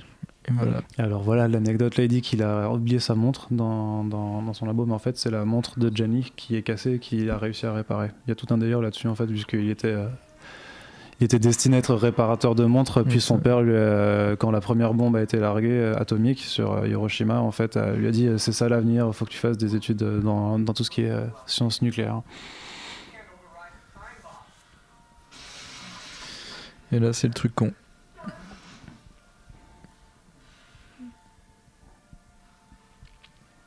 Alors, je suppose que ça, de toute façon, c'est une référence de Moore, de toute façon, à tous ces super-héros qui ont été créés par des accidents de la science, euh, Tout que à fait. Spider-Man, tout ça, euh, clairement. Banner aussi. Banner, oui.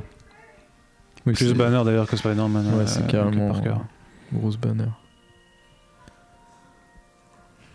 Jenny un gros Banner qui devient The Atom après, du coup. euh, en termes de.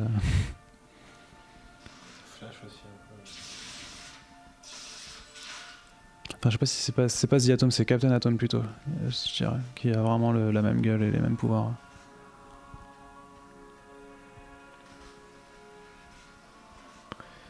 Donc là, clairement, tu te rends compte qu'il y a un truc qui va mal se passer.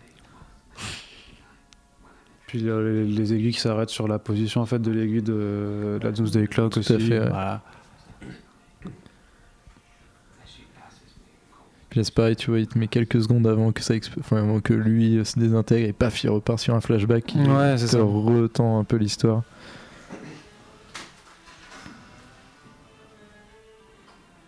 Bah, bah, là, on aborde du coup justement son passé d'horloger.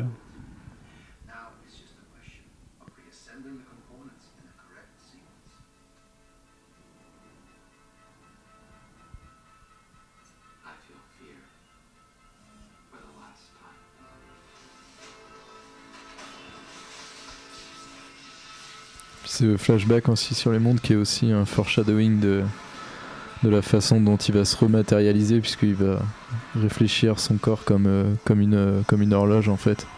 Du coup remettre chaque composant un par un pour euh, reprendre sa forme humaine. Tout bleu. Il rajoute des néons. encore quoi. vachement bien à l'écran, je trouve, alors que ça doit être celui où il y a peut-être le plus d'effets spéciaux du coup, mais la décomposition Ouais. de Manhattan, ça. Enfin, même tout, ouais, je trouve que ça marche vachement bien encore.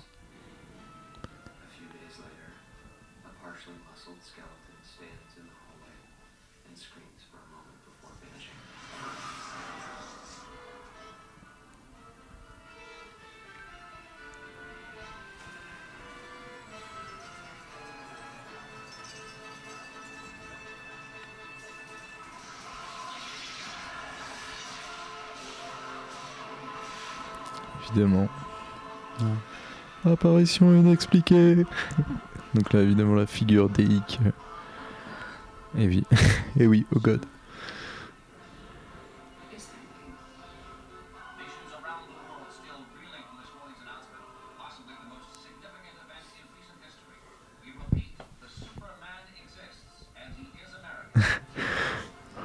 Le traitement américain est assez, bra- assez brillant.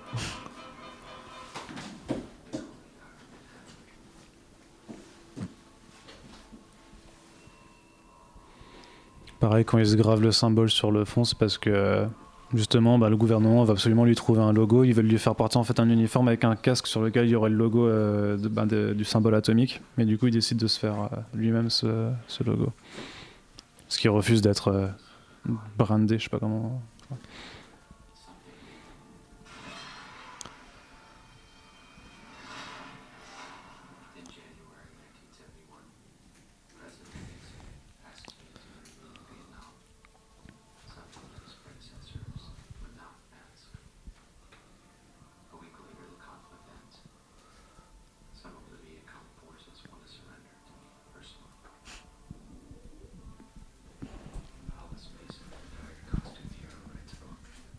Là le fameux livre dont on parlait tout à l'heure, Under the Hood.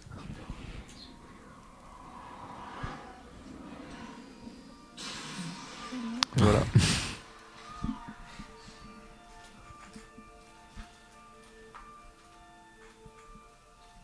La finesse. La finesse, ouais, c'est bien dégueulasse. Je sais pas si c'est juste un petit renvoi au fait que Snyder a commencé dans le film d'horreur, peut-être un peu, qu'il aime bien du coup ce genre de petits, euh, de petites explosions soudaines. Je trouve que ça montre surtout la déshumanisation du perso dans le sens où. Bah, voilà, il, il pourrait, mais il, s'en- il- ça sert à rien. Ouais, pas- je suis bien d'accord aussi. Il s'en fout de faire un gros carnage euh, dans un bar peuplé, quoi. C'est ouais, c'est ça.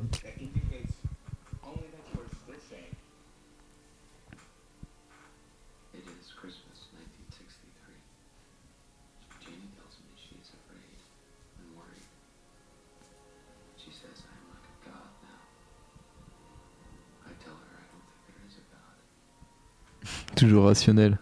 C'est ça qui est assez marrant puisque.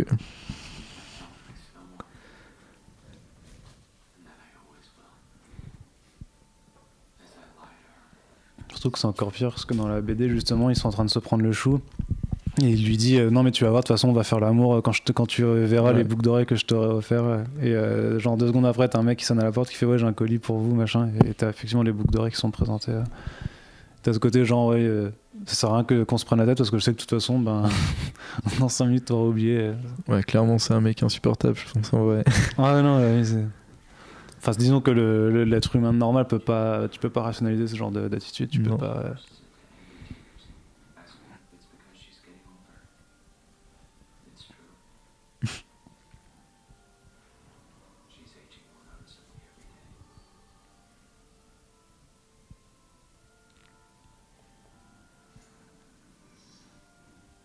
Ouais, les- fameuses boucles d'oreilles. Mais je sais pas si ça abordait le fait que Laurie ait 16 ans quand même quand il commence à la séduire. Est-ce que c'est un peu chaud du coup dans. C'est du underage, euh, c'est du J-bait direct, quoi, mais Ouais, non, mais je ne crois pas qu'il y, a- il y a cette partie. je sais pas s'il l'a vraiment. parle de JB justement. En plus, ouais. Donc là, hop. Dernière chose euh, qu'il a rattachée. Ouais, ça, c'est même la, la couverture du numéro 4 euh, de Watchmen.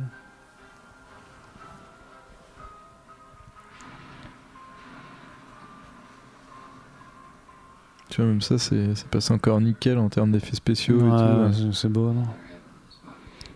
Et ça, je t'avoue que t'entends parler en off avant l'émission, mais genre tes potes qui, euh, qui voulaient voir un film de super-héros lambda, euh, c'est sûr qu'à ce genre de passage, les mecs ils comprennent plus ce qui leur arrive, quoi. Ils font, mais Ah ouais, ouais.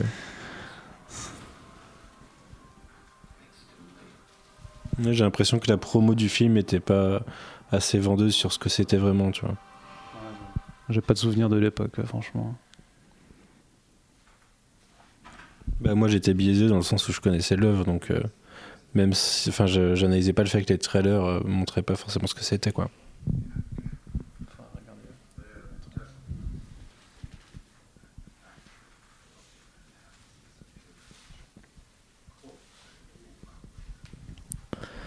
Donc là, clairement, euh, la disparition de Dr Manhattan n'a Ah, bah pas fait du bien la, à la, la force de dissuasion des, Ouais, des États-Unis disparaît, donc d'un coup, les Russes, pardon, ces petits filous, Son open bar. voilà, hop, on va envahir le Moyen-Orient.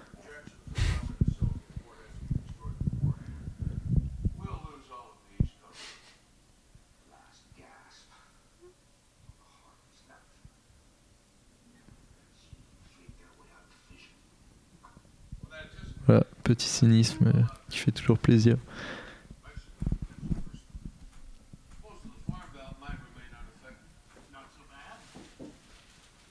Ah, le cynisme de ces mecs, ouais, ouais c'est pas grave si on perd toute la côte Est, euh, tant qu'on a euh, nos champs Ouais, ouais, qui, qui subsistent et qu'on peut encore un peu avoir d'agriculture.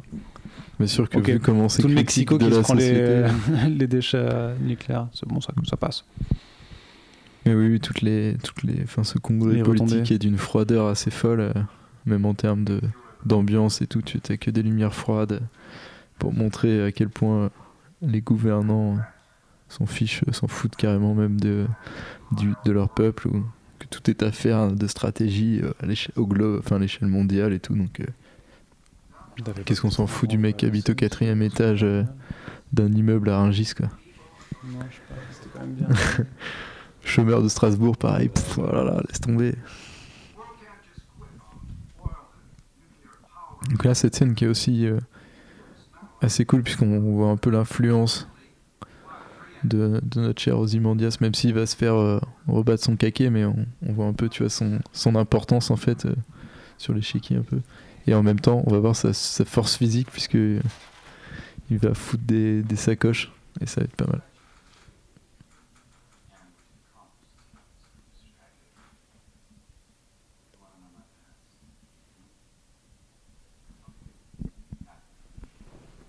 It's a matter of going back to the first 17, both my parents were dead. I guess you could say I've always been. I mean, they say I'm the smartest man in the world, but the truth is I've often felt stupid. I've being unable to relate to it. Well, anyone dead.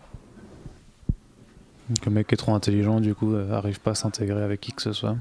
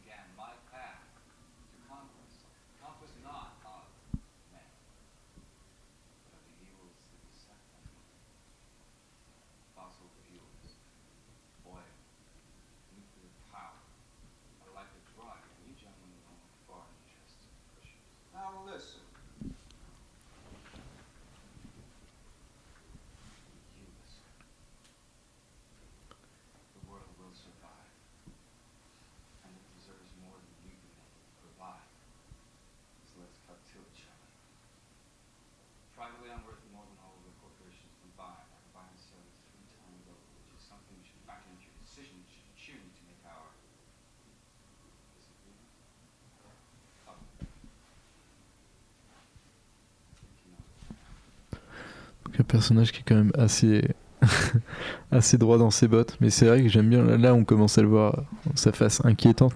Mais j'aime toujours le fait que au final, ce dialogue où il est vu comme evil, evil man, c'est qu'il est en train de parler à ses concurrents en lui disant Vous êtes en train de ruiner la planète, les gars. C'est fini. Moi, je, vais, je, veux, je veux conquérir la planète, mais pour la sauver, quoi. Je vais vous fumer. Ouais, je vais vous fumer. Puisqu'il y a un événement euh, malencontreux se déroule juste après, qui aura la peau de tous ses concurrents d'un coup. Encore une scène qui va être. euh, oui, qui va faire euh, dans la violence.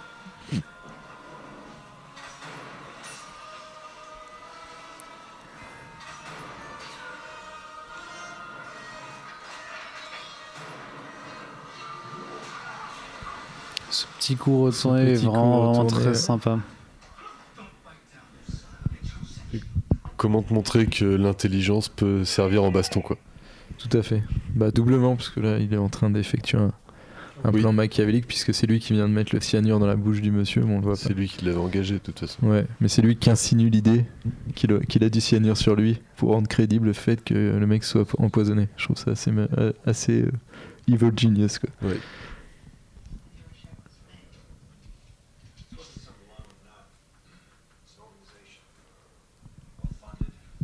Là, on voit Patrick Wilson qui galère avec la thune puisqu'il pose les billets avant de les reprendre.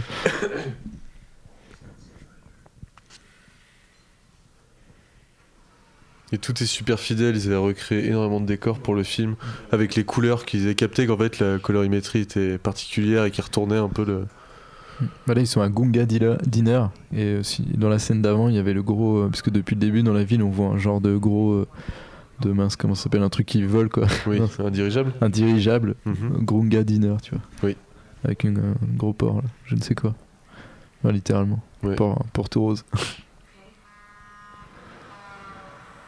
non, c'est un éléphant. Un éléphant rose. C'est un éléphant, ouais. Des plans encore super beaux euh, de la ville quand même. Probablement tourné à New York. hein, mais- Bon, pas besoin d'être à New York pour faire ça, je pense. hein. Ah ouais, tu penses que c'était de la... Je sais pas, je pense qu'à peut-être Chicago ou même ah oui, oui, Vancouver, tu tu peux faire ville, des trucs comme ça. disais- tu pensais que c'était du 7. Mais il y a eu beaucoup de sets, hein, même Ouais, des- ouais, voilà, à mon avis, ce plan-là particulièrement non, mais euh, il y a eu énormément de sets. Il y avait une petite série de, de reportages sur le, le tournage avant qu'il sorte en- le film et ils expliquaient ça et tu voyais de haut euh, des, des sets entiers euh, de, de rues et tout. euh. Je me suis fait la réflexion de n'avoir jamais regardé de making of de euh, Watchmen. C'est très avant impressionnant, quoi. Et je t'avoue que là, tout, est, fais- tout est calculé, tout est millimétré. Donc la deuxième justement entrevue entre euh, Moloch et Rorschach. Mais clairement, il ne va pas avoir réponse continue. à ces questions puisque c'est le moment où tout va tout va vriller pour Rorschach.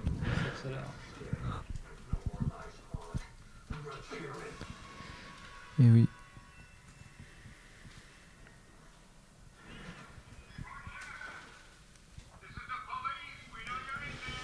Le piège, le vilain piège. Et oui, celui qui, euh, qui est censé toujours voir euh, en avance ne- n'a pas réussi à voir ça. Du coup, c'était les flics qui enquêtaient euh, dans l'appartement de Beck au tout ouais. début. euh, et tu les vois un peu dans la BD, euh, tu les vois plusieurs fois dans leur bureau en train de, de disserter euh, et de faire avancer l'intrigue aussi, mais de façon indirecte. Mais surtout que eux, ils ont un peu le- la vision pragmatique de tous ces événements, parce que c'est un peu la police qui fait son boulot, du coup qui découvre aussi des indices au fur et à mesure et qui a forcément. euh, Puis ils ont le regard aussi, euh, du coup, euh, sur les, sur les super-héros par rapport à la loi aussi. aussi. Ouais. Tout à fait. Là, du coup, une scène encore de boîte axe Mise en scène commence, euh, terrible aussi. avec une mise en scène assez stylée. Putain, c'est quand il s'est filmé, enfin c'est tellement bien quand même. ouais. C'est ce moment-là où il va vouloir péter la porte et que elle va s'ouvrir juste avant. Tac Non.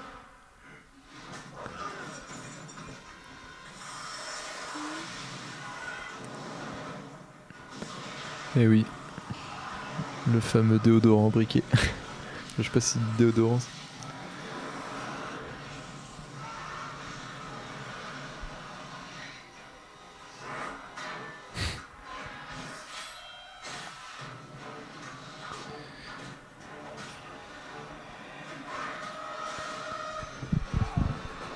Bon, ces policiers sont un peu lents à la détente, hein, littéralement.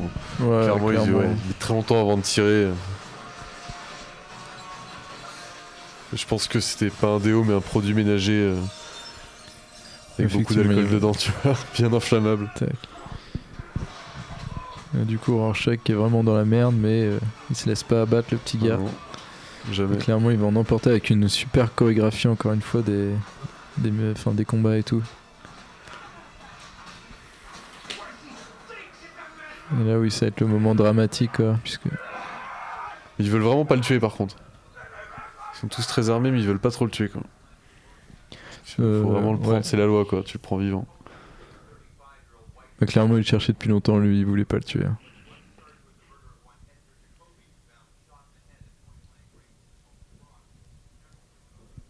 Et du coup, Walter Kovacs, qui est la, qui est, qui est la part, qui est le, la, la part sombre euh, de Rorschach, assez ironiquement, et qui est un peu ce- cet humain complètement brisé, euh, qui a vu en- dans son combat contre le crime un peu une lumière.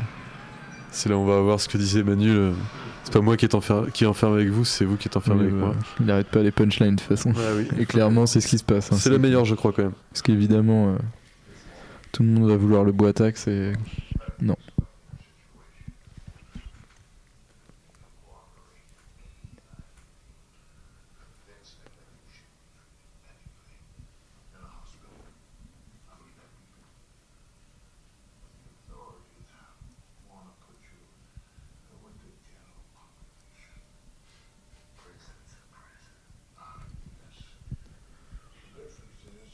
down there,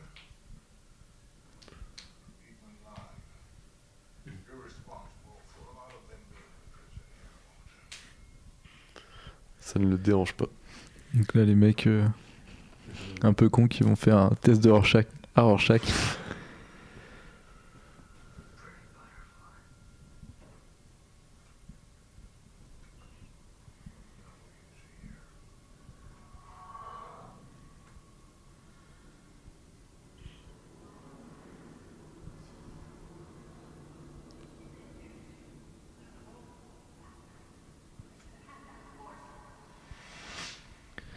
Voilà. Sombre passé. Sombre passé, clairement, quand euh, ta mère te dit des trucs comme ça, t'es t'es pas serein. Ouais, ouais. Sa- Sacré maman.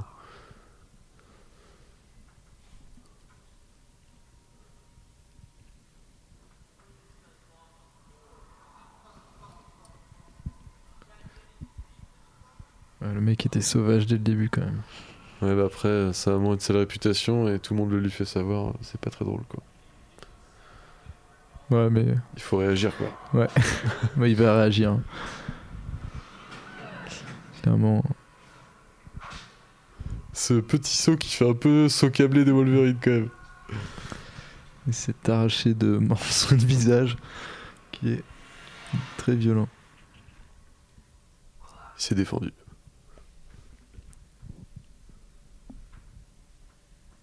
Tell me about Rorschach. What do you do that, Walter?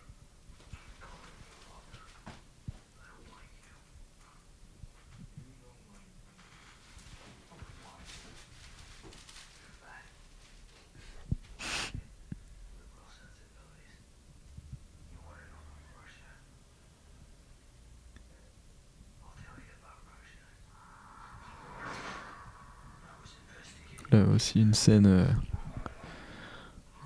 une scène euh, incroyablement dure euh, du film qui, qui montre justement un peu ce moment où Rorschach se perd et qui, qui ne se perdrait pas dans, ces, dans cette situation. C'est vraiment quand tu vois que le mec est un vétéran et tout, que ça fait longtemps qu'il tabasse des types.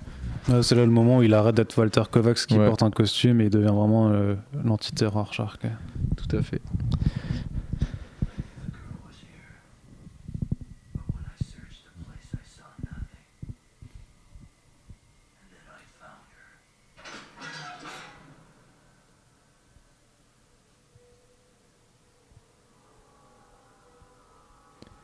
Tu vois ce que avec ce film, ce qui est bien, contrairement à genre Man of Steel qu'on a vu la semaine dernière et qui a quand même une évolution assez similaire sur les flashbacks et tout, c'est que là ils sont tous condensés au final et ils sont tous euh, super euh, super denses quoi.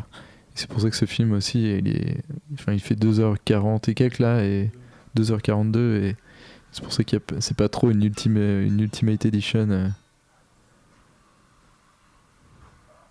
Après, l'avantage qu'il avait Zack Snyder là-dessus, c'est qu'il avait vraiment un script déjà tout écrit. euh, En tout cas, même visuellement, tu vois, il avait, il avait Mm. capioché dans, Bah, je me dans dis que les bonnes c'est peut-être encore Gibbons, plus ça. difficile, quoi, parce que tu dois. Comment condenser un truc aussi dense, tu vois Oui, donc là, on, y met- on Mais comprend il, que il les avait chiens déjà fait là-dessus. 300, où il avait été chirurgical aussi, euh, comme ça, par rapport à la BD, où il avait pris vraiment des plans et effectivement une partie des gens lui a Mais les reproché. 300, c'était moins dense, tu vois, dans le propos, en fait, Ah, par aussi. contre, oui. Oui, oui, oui, Clairement. c'est. euh, Du coup, ce qui fait que là, tu vois, faut, faut faire des coupes sur des trucs, un truc bavard et tout, qu'est-ce qu'il y a de l'importance, qu'est-ce qu'il n'y en a pas et tout, c'est quand même super compliqué euh, par rapport à ta propre compréhension de l'œuvre. Ça que je veux dire que presque tout a de l'importance en fait dans Watchmen. Il y a Ouais, pas oui, vraiment c'est trop de ça, morceaux tu vois, que que tu peux oublier. Il y a quelques trucs du coup qui sautent, mais ça reste des, des passages mineurs au final. Sauf sur la fin, mais on y reviendra après. Oui, puisque la fin complètement changé. Cette scène ouais, qui est vraiment très horrible, justement, ou encore une fois une scène très Batman dans l'âme où Rorschach ne se montre pas, euh, il joue avec la peur de son. De, de sa proie Après, là, le- en lui balançant ses chiens monsieur crevés. euh, fait laisser des petites filles à manger euh, Ah ouais, non, mais à des clairement. chiens, euh, on, va pas, on va pas prendre peine pour lui. Non. Bon, bah, de toute façon.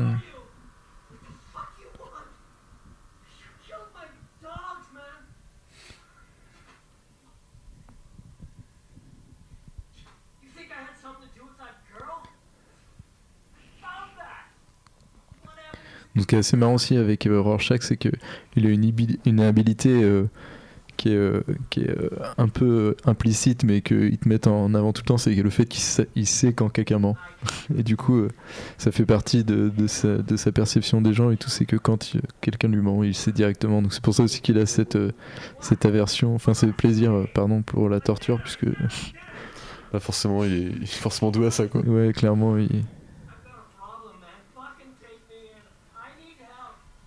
No, don't, don't do that. La justice, le, le sentiment de justice le rattrape un peu quand même, mais Et là, voilà. là, il y avait une limite à pas franchir. Non. Pareil dans la BD, c'est beaucoup plus vicieux parce que il lui- il l'attache avec des menottes à un conduit. En fait, il fout le feu à la maison. Il lui dit la scie elle est trop rouillée pour que tu puisses euh, scier les menottes. Donc en gros, sous-entendu, euh, bah, faut que tu te coupes le bras quoi pour si tu veux en réchapper. Et le mec attend pendant une heure. Il fait ouais j'ai attendu une heure. Il y a personne qui est sorti. euh. Mais euh, du coup, il a quand même laissé une petite chance. C'est ex- c'est exactement la fin de- du premier Mad Max. où il attache un mec à sa voiture avec une scie, il lui fait une scie et il fout le feu à la voiture. De toute façon, on reverra ce gimmick euh, très bientôt dans la prison aussi. Il s'en sert un peu. Du de coup, façon là aussi, c'est pas pareil. Alors, bizarrement, par contre, ça a été ouais, presque repris parce qu'au final, dans la BD, il fait pas la même chose. Mais je referai l'anecdote. C'est pas comme dans la. BD. Après. Très bien. Ça a été repris dans le premier saut aussi.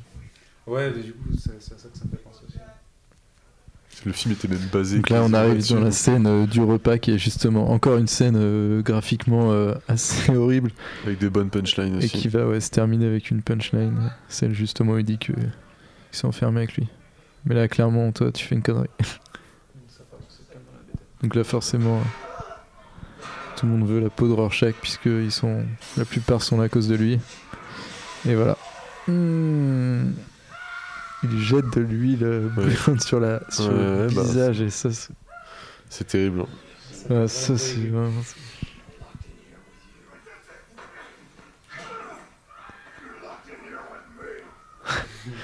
Mon dieu. Avec ce ton de voix et tout, le mec. euh, Il, est- il était connu pour quelque chose avant, Jackie là, Bah pas non, euh, pas vraiment. Et ni pour grand chose après. Bah, su quand même, il fait. euh, Ah, Voilà. dans Preacher, putain, il fait. euh, Comment Je me rappelle plus. Oui, mais- personnage, il est, il est monstrueux là-dedans aussi. de, tu vois, enfin, Franchement, il, a, fait pas d'autres de- trucs. Non, mais je a- dis pas, je dis pas qu'il a rien fait, tu vois. je Il a fait Freddy. C'est lui le nouveau Freddy. Ouais, le voilà. dernier Freddy. Ouais, mais du coup, euh, tout le monde s'en fout plus ou moins, quoi. Bon, comme, euh, comme, euh, non, mais je dis pas, je dis juste qu'il a pas fait, tu vois, de grands trucs euh, qui mettent tout le monde d'accord. Moi, je trouve que c'est un pur acteur et qu'il Mais Il y a Charlton Copley dans le monde s'il n'y a pas de place pour lui du coup. Mais c'est, il y a peu de renommée, tu vois. dans Je crois qu'il joue, il a joué dans l'adaptation télé de Human Target aussi. Mais j'ai jamais maté cette série, mais il me Voilà. semble qu'il jouait dedans. Donc, euh, tu vois, alors que c'est un acteur qui est vraiment impeccable, quoi. Moi, je le verrais bien. Je ne sais pas où, mais. mais il est convaincant en tout cas. Donc là, la fameuse scène où elle fout le feu à la baraque.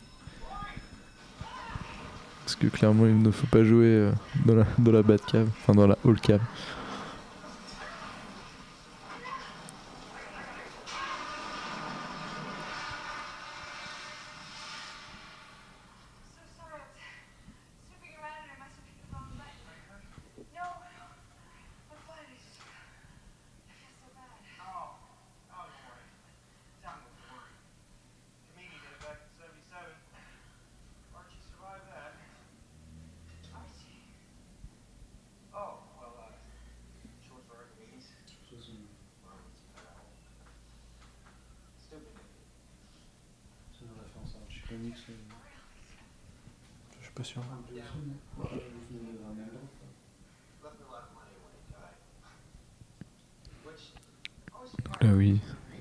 Peu super riche aussi. Qui le rapproche encore une fois de Batman. La meilleure référence à Archie Comics, c'est ça reste chez Marvel Studios avec euh, Edge of Ultron. Et le fait que la, la Hulkbuster, le, le nom de code c'est Veronica, sachant que sa meuf à la base à Banner c'est Betty Ross. Donc c'est Betty et Veronica. Bien joué. Un connoisseur.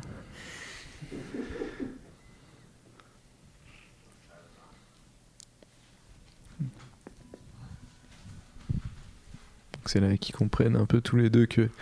Enfin, qu'ils comprennent, ils savent déjà, mais leur manque euh, de super, de- d'action super héroïque en costume et tout, c'est ce qui va un peu les rapprocher. Bah, ils ont tapé des mecs, ils étaient bien. Ouais, puis même au premier resto ensemble, ils faisaient des blagues sur l'époque où ils étaient en costume. Là, il lui montre la puissance de ses lunettes qui permettent de voir dans le noir. Comme les hiboux.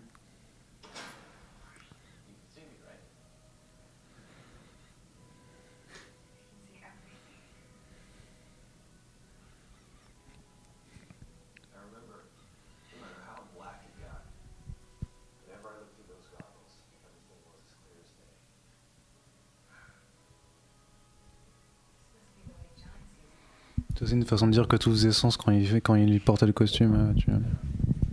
Ça joue sur le, le double sens. Là. Tout à fait. Le petit rappel à John euh, le fait bader un peu. Bah, clairement. Il était dans une petite drague tranquille et là, non mais j'ai un mec. Oui. Friendzone est direct. Mais pas longtemps. Non, heureusement. non, non, non. Non, c'est pour ça que le sum va être de courte durée.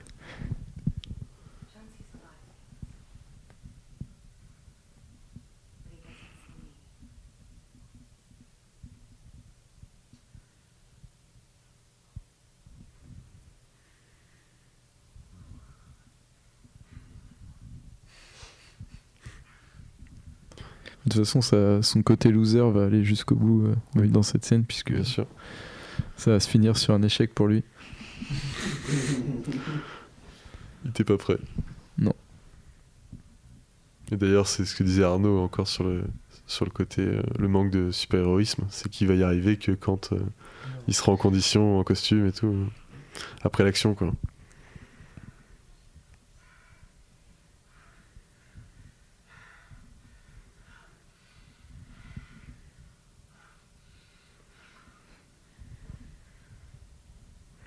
Que font les Watchmen quand vous les surveillez pas Bah, ils font un peu nimp, quoi.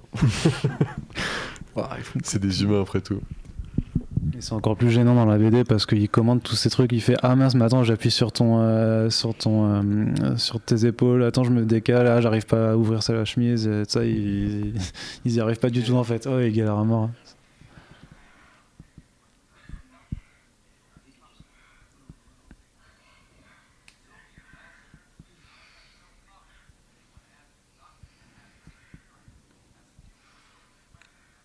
Et là, t'entends juste le bruit de la télé dans le fond, mais dans, dans la BD, t'as l'action qui se concentre du coup sur la télé, limite. Et tu, justement, et tu et t'entends les voix par contre où ils commentent euh, qui galère, qui, euh, donc c'est l'inverse total de, ce qui est proposé par Snyder.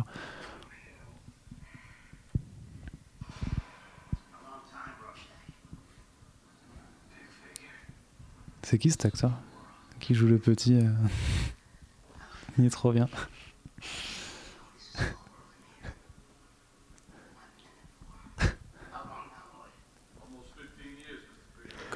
Donc là, l'un de, ces, personnages va bientôt perdre ses bras. Parce qu'évidemment, bon bah, tout à l'heure on a vu un peu la menace dans la prison euh, contre Rorschach, mais évidemment il y a, y a des goons un peu plus organisés, dont Big Figure. Vous aurez noté l'ironie.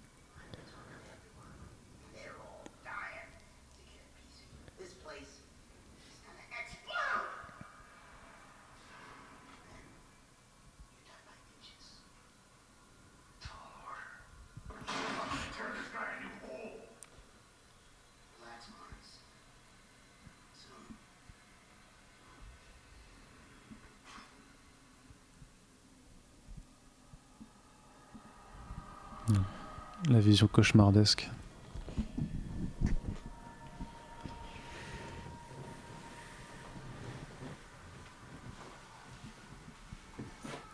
C'est très beau quand même.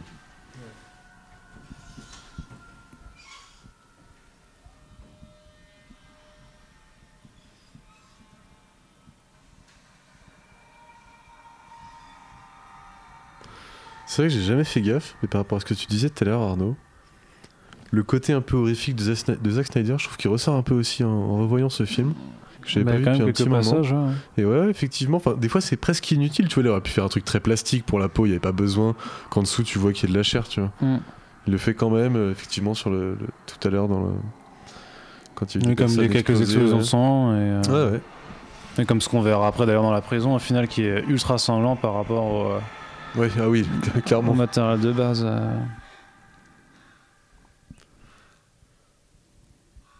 Alors ce plan, euh, ce plan génial du film. Patrick Wilson nu face à son Bah, ça costume. va, elle est restée donc. euh, Tout n'est pas perdu. Du coup, le costume qui est à droite.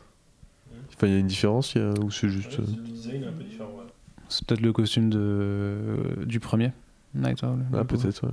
Ah, quoique non, sur les photos, on le voyait, il avait un costume très euh, tissu, quoi. Non, c'est juste qu'il a plusieurs costumes au cas où, tu vois, mais. Comme Batman, exactement.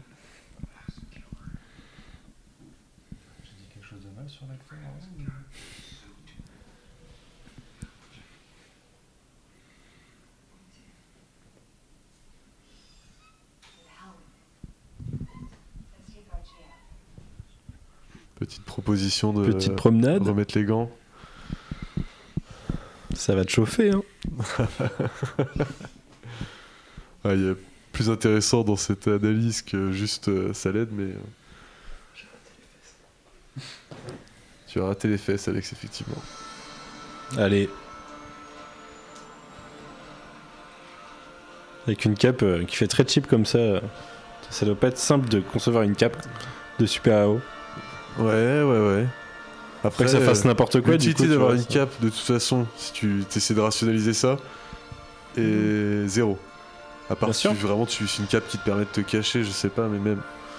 Je pense que c'est très compliqué de se balader avec une cape. Alors que elle, Du elle coup, a une tenue nickel pour se battre. Ah bah. ça, doit, ça doit pas serrer du tout. euh. Mais non. Je peux pas plier le bras. Et elle avait son costume, bien sûr, là.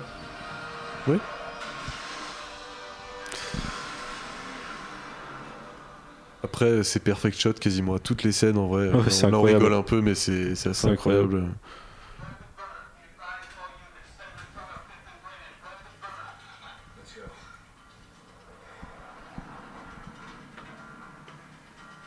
Un petit peu d'action.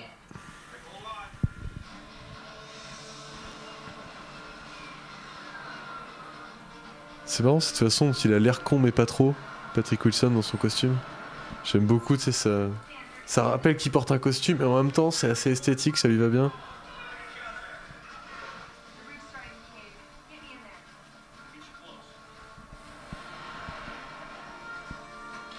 Et ils s'y remettent euh, comme, euh, comme s'ils respiraient quoi. Ils, ils ont direct Ouais, les automatismes, c'est naturel exactement ils sont leur vrai eux quand ils ont le costume finalement quoi.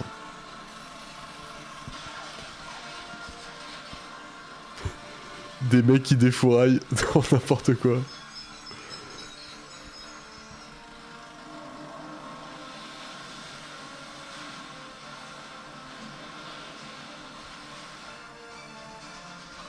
C'est quand même un plan perfect.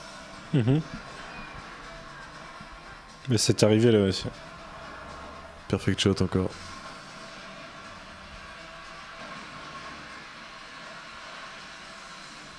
Même si cette petite, euh, petite planche a du mal à tomber.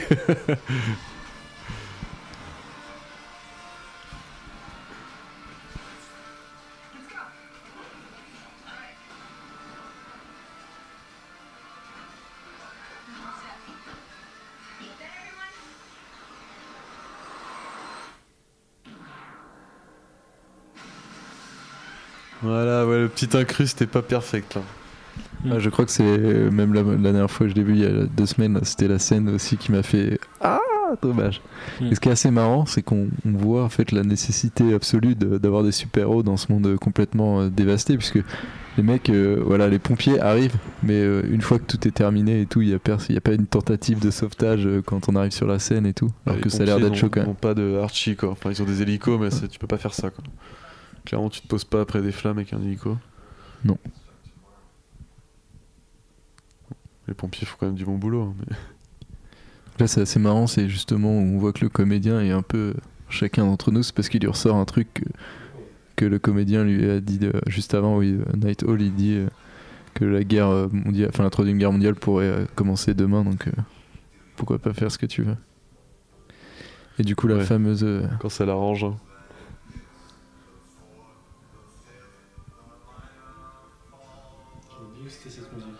Ouais. Et moi aussi, Mani, j'avais oublié que c'était cette musique. Ce qui est assez marrant d'ailleurs, parce que c'est une musique qui est utilisée euh, souvent dans des trucs tristes et tout. Et là, elle est utilisée pour la, pour la scène de sexe. Et euh, il me semble que c'est le troisième couplet qui est un peu plus, euh, qui est un peu plus joyeux et tout, et qui du coup raconte, euh, enfin qui, qui se tient avec la scène de, avec cette scène, et qui est jamais utilisé en fait. Les autres utilisent que les moments tristes. Du coup là, c'est pour ça que Zack Snyder a, fait ça. Donc le- cette scène qui va se finir. euh, une scène assez visuelle quand même euh, de sexe. euh, Ouais, il, avait fait, il avait fait ça dans 300 déjà, Snyder. euh, pas. Enfin, il trouve ça pertinent, je pense. Pourquoi pas Ça fait partie de la vie des gens. hein. Ouais, ouais, c'est sûr. après, euh, l'amour au ralenti, quoi. Ça, c'est c'est un fait. Moi perso au cinéma c'est ça a jamais été les scènes tu vois les scènes de sexe j'ai trouvé toujours ça trop long parce que au Ouais, ouais, ouais. je comprends tu vois que tu fasses une intro ou alors tu fais une, une fin peut-être mais on sait ce qui se passe entre temps c'est pas ce que j'ai envie Oui, de voir ouais. c'est ça Mais bon, le petit chalumeau. le petit chalumeau Pour tu vois l'orgasme, le assez amusant, c'est c'est assez, c'est assez cool effectivement là le fameux mec qui s'est fait euh, Mister Friteuse. humilié, ouais, Mister Friteuse, clairement, de s'est pas remis de ses blessures. Donc ce qui crée une émeute dans la prison. Où des mecs se foutent en feu, ouais, clairement. J'ai vu Un euh, stuntman, un, un euh, petit reportage sur ce mec en feu aussi, sur Ah. cette scène en particulier, où le mec court ce, ce petit travelling. Et euh, c'est toute une préparation Ah de bah clairement, le mec est vraiment en feu, donc... euh, Ouais, c'est très compliqué. c'est- Les, mecs sont très peu à le faire euh, en fait. Donc là, fameuse fourberie, une nouvelle fourberie de notre ami Rorschach qui, qui doute jamais de, ses- de lui.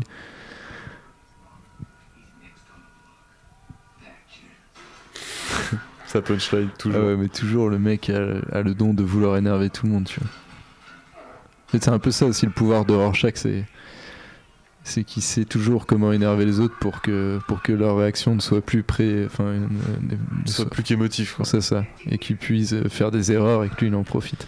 Merci. Il vient de coincer euh, Lawrence. euh, Ah Avec qui là du coup euh, et là c'est encore plus cynique parce que le mec sait qu'en le bloquant là il va il va empêcher de passer et du coup euh, c'est son pote qui va lui couper les bras c'est vraiment c'est encore une fois très très visuel puisqu'on et il bouge pas quoi. et il bouge pas voilà donc euh, toi Lorenz Ça ne sert plus à rien. Et donc, chose curieuse, que dans la BD, le mec le plante juste dans le cou, enfin le but, mais le, le gars reste toujours accroché, donc techniquement il gêne toujours l'entrée à la cellule. Mais euh, du coup, là, je trouve ça vachement plus logique en fait ce qu'il fait, même si c'est euh, du coup plus, plus graphique aussi. hein. c'est vrai Et je crois que ça m'avait vraiment. La première fois que quand j'avais vu au cinéma, je crois que c'est ce passage où je me suis dit, ah ouais, quand même, putain, les gars.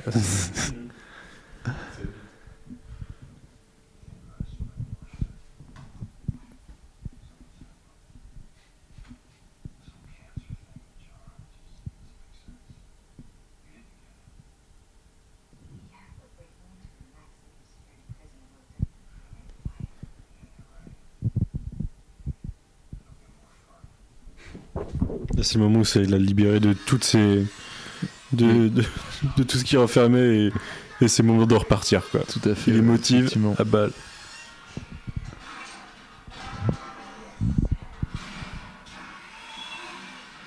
Hop, clairement, lui il a fait deux secondes. Et encore une fois, le, le cynisme du type qui compose avec les éléments, tu vois. il-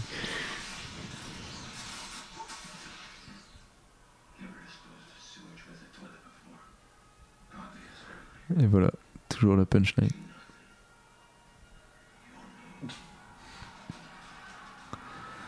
Ouais, Big Figure qui s'en va en courant, clairement. Encore une arrivée iconique. Mm. Une des missions euh, du jeu vidéo, je me souviens de Ouais. d'avoir fait. euh, je faisais la démo. j'ai pas acheté ce jeu, mais j'ai fait la démo. Un jeu qui était assez stylé pourtant. Je- ouais, c'était peut-être en 5 parties, je ne sais pas. Et tu vois, justement, la cape sert à quelque chose puisqu'il peut planer avec.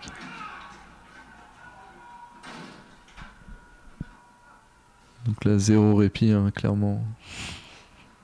C'est au tour du psychologue d'avoir une petite visite de Rorschach.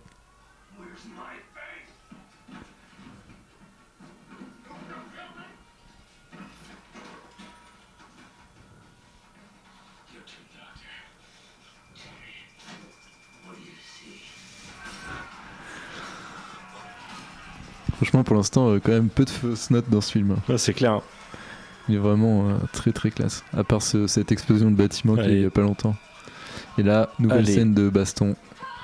En costume cette fois-ci. Donc Ça va être stylé.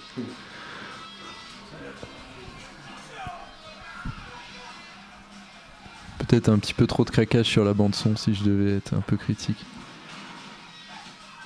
Mais bon, c'était euh, 2009.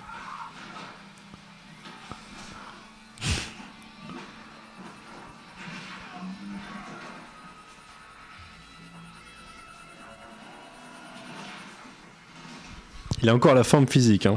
Ouais, clairement. De toute façon, ils sont tous un peu quand même. euh, ils sont un peu surcheatés parce qu'ils envoient valser les types euh, Ah super oui, oui. loin et tout. Oui, tu me pètes pas des bras comme euh, il Ouais. faisait tout à l'heure normalement. C'est, ça marche pas un peu, totalement dans la euh, cette histoire. C'est un peu manga dans le concept, tu vois. Moi, j'accepte le fait qu'ils soient des humains, mais comme ils se sont entraînés à balle, tu peux envoyer valser des mecs à 2 mètres en leur mettant un petit coup de poing, quoi. Bah, autant de mecs, après, euh, ils prennent un par un, donc ça passe, quoi. C'est cinématographique, il faut. Ouais, ouais, non, mais- l'excuse du cinéma, quoi. Et c'est clairement un ajout de Snyder qui se fait plaisir du coup. ouais. Donc là, c'est pareil. euh,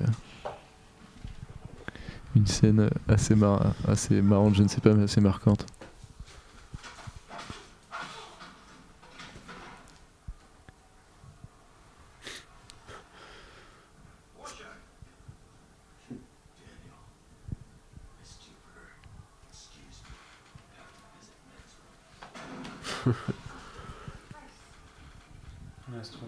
Encore une fois, oui, super bien euh, filmé cette scène. Balancement de la porte qui sert de, de teaser.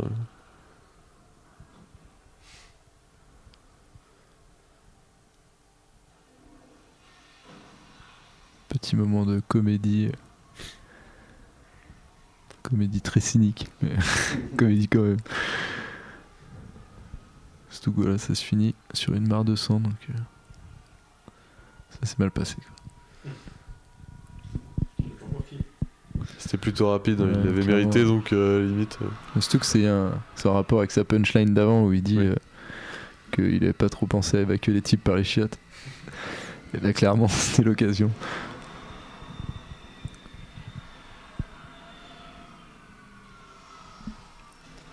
Et Rorschach va être là pour euh, les sortir de leur oisiveté de juste redevenir des super-héros et les mettre face à leurs responsabilités. Tout à fait.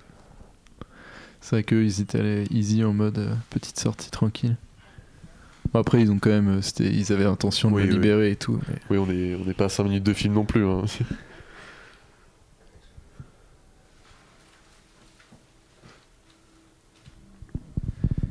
Tac. Le retour de Doc. Ouais, ils sont pas avec Rorschach au final, là. Je, me, je me trompe complètement en fait. Euh, si, Ah, si, si, derrière. Donc là, justement, où il joue un peu avec ce que tu disais tout à l'heure sur le fait qu'il est en avance sur les, sur les dialogues. Il a le script sous les yeux.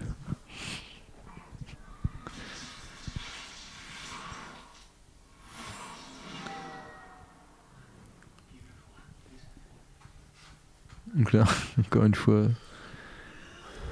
une phase qui te montre qu'il a oublié complètement l'humanité puisqu'il Ouais. prend pas, con- il oublie euh, qu'elle peut pas respirer sur Je ne Mars. sais pas au bout de combien de temps t'as des séquelles à long terme. euh, Ah, je pense qu'en vrai, t'arrives sur Mars, tu as juste les poumons qui explosent et tu, tu meurs directement. Si tu arrives instantanément, ouais, Oui, je oui, pense qu'il y a un gros souci.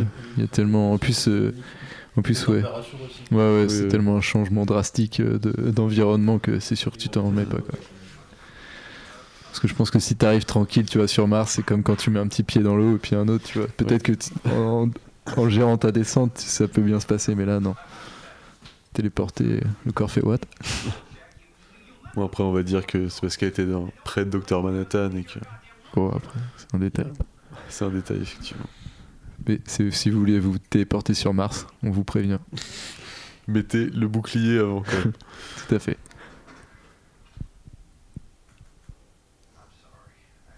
Je sais pas s'il faut souhaiter que quelqu'un dans le monde devienne. de- Enfin, ait les pouvoirs de Dr Manhattan. Je ne sais pas. Ça, ce sera un bon débat. Ce sera un bon débat, ouais.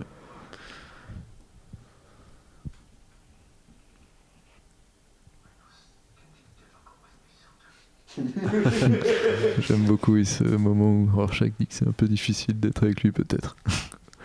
c'est un peu difficile d'être pote avec moi, j'ai l'impression. Ouais, clairement. Euh, T'as un petit tempérament.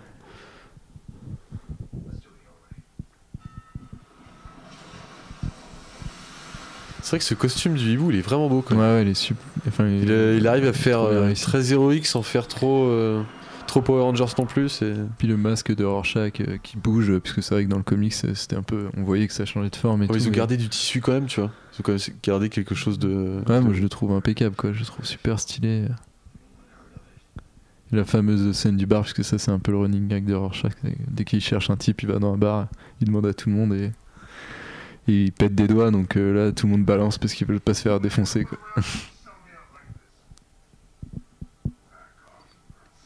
Sauf que lui, il ne connaît pas visiblement le bonhomme, clairement.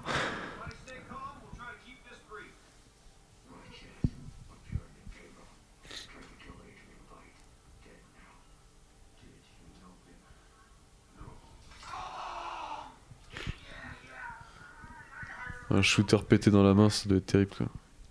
Tout à fait.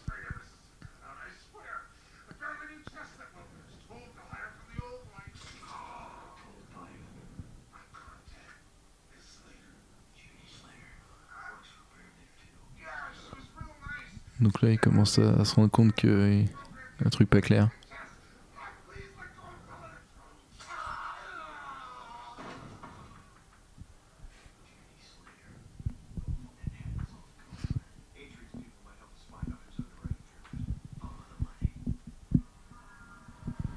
La logique froide de l'enquête. C'est ça. Et en même temps, Rorschach en a profité pour euh, faire le passer, passer le message arrêtez de me mentir, les gars. Clairement.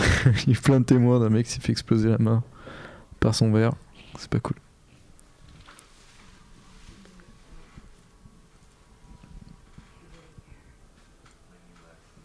C'est un peu la forteresse de solitude, son truc pour faire mieux que Superman, quoi. Sur Mars, c'est encore plus impressionnant, quoi.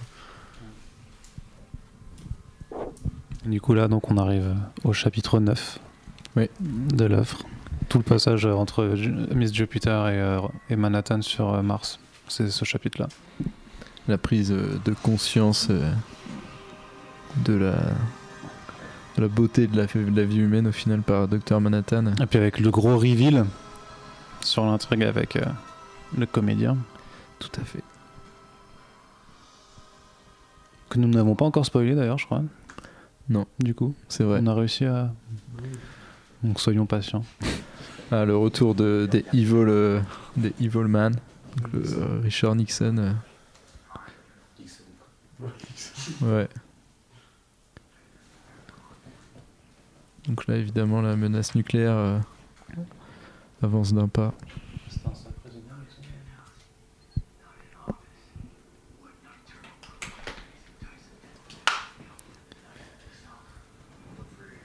Donc là, évidemment, leur enquête les ramène à, retrouver euh, Adrienne, puisqu'ils se rendent compte qu'il est un petit peu.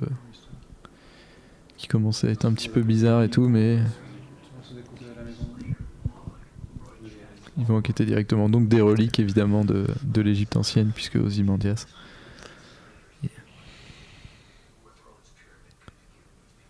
La disquette avec la pyramide, ce qui est pratique quand tu cherches des infos là-dessus. Effectivement, c'est le moment qui fait vachement avancer l'intrigue. C'est- Faut, faut faire un pas en avant, donc euh, c'est plus automatique. Mais j'ai un tellement beau rendu euh, tout le temps que ça me va. Moi. Ouais, ouais, puis ça avance euh, quand même assez rapidement, puisque il me semble que que Rorschach va faire des découvertes pendant que Daniel fait d'autres découvertes, enfin Night Owl. Ouais.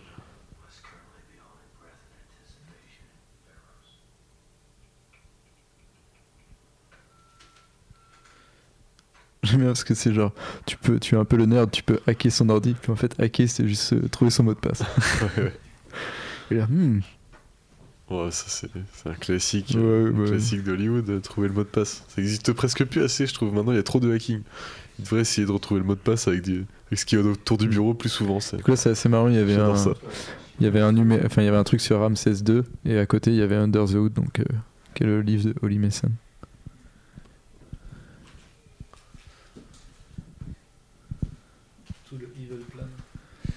Et oui, Il avait vachement avancé quand même.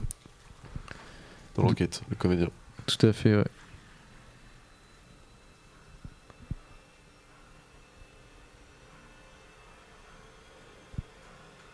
Ouais, quoi? Tu m'as dit le- que le comédien avait av- avancé dans l'enquête? Ouais. Ils sont pas chez lui là Ah non, ils Non, sont, non, ils Ah, sont je- chez Moi, je t'ai dit, ouais. C'est moi qui ai, Hein? qui ai confondu. Non, oui. Oui, non, du coup, il découvre que Adrienne est mêlée à toute l'histoire, en fait. Là, dans le comics, eh ben, ils sont que 3, ils sont pas 20. Voilà. 20 Hmm? Tu as dit 20. Oui. Pour ça, mais je sais que tu dis 20. Parce que Bah nous, oui. on dit 20. Parce que je viens d'Al- d'Alsace, donc en, en Alsace, on dit 20. Très bien. Mais C'est un podcast euh, Culturel. euh, ouais, Clash, clash des cultures. Ah non, bah non, respectons les gens qui disent 20 et ceux qui disent 20.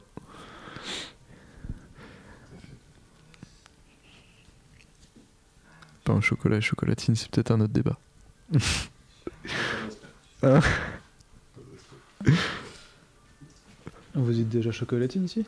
Non, non, c'est pas un chocolat. C'est plus, c'est plus au sud-ouest. Ouais, c'est euh, carrément plus au ouais. Mais on respecte euh, ces personnes aussi, hein, mais c'est le débat qui ne trouvera jamais visiblement de, de fin. Donc. donc là, on voit sa première fois. Je ne sais plus comment s'appelle euh, cette créature euh, magnifique. Euh, je te re- J'ai un, un truc bon- genre Bastibous, mais c'est pas ça. Ouais, c'est. euh, Boubastis, nous dit Alfro. Bien joué. Là, on voit du coup qu'il est prêt à tout et il explique même euh, que ça le fait pas plaisir de faire ça, mais qu'il bah n'y a oui. plus tellement le choix d'après Bah, lui. ce qu'on donc, voit, c'est justement là où ça commence à justifier la fin, c'est parce qu'il a recréé en fait l'expérience ratée de. Enfin, l'expérience ratée, remarque, c'était un truc qu'il devait maîtriser. Il y a juste le fait que Dr Manhattan soit resté dedans comme un con. Mais du coup, il a recréé les conditions qui ont fait Dr Manhattan. Et là, la fameuse scène qui nous donnera, qui nous, en fait, euh, qui est un peu la scène fondatrice de Doomsday Clock, euh, le comics, puisque c'est le, le, le journal de Rorschach ouverte, ouais. qui explique euh, tout, enfin, tous les plans de- d'Adrian Veidt et tout le grand mensonge en fait, et qui en fait euh, a été retrouvé dans Doomsday Clock et qui va pouvoir, il- la vérité va être exposée au il est, Il dans est le- publié même. Dans le film, il- en tout cas, il est trouvé. euh, Enfin, les journalistes le Oui, il le trouve à la fin effectivement.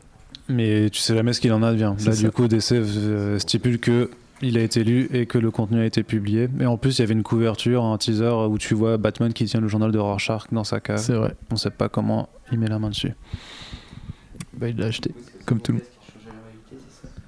Non. Ah, on sait pas encore, non. A priori, euh, dans Doomsday Clock, le délire, c'est que c'est euh, Manhattan qui Oui, a volé du temps en fait à l'univers DC et qui ça explique pourquoi ils avaient oublié leur relation, par exemple, euh, au début des New 52. Alfro n'est pas convaincu. Bon, on verra cette semaine, hein. de toute façon, on Ouais. vous reparlera de Doomsday Clock. Moi, l'ai quand même- Infinite Crisis, c'était euh, Superboy qui tapait sur les murs de la réalité pour changer, pour échanger. Mais oui, c'était parfait. C'est parfait.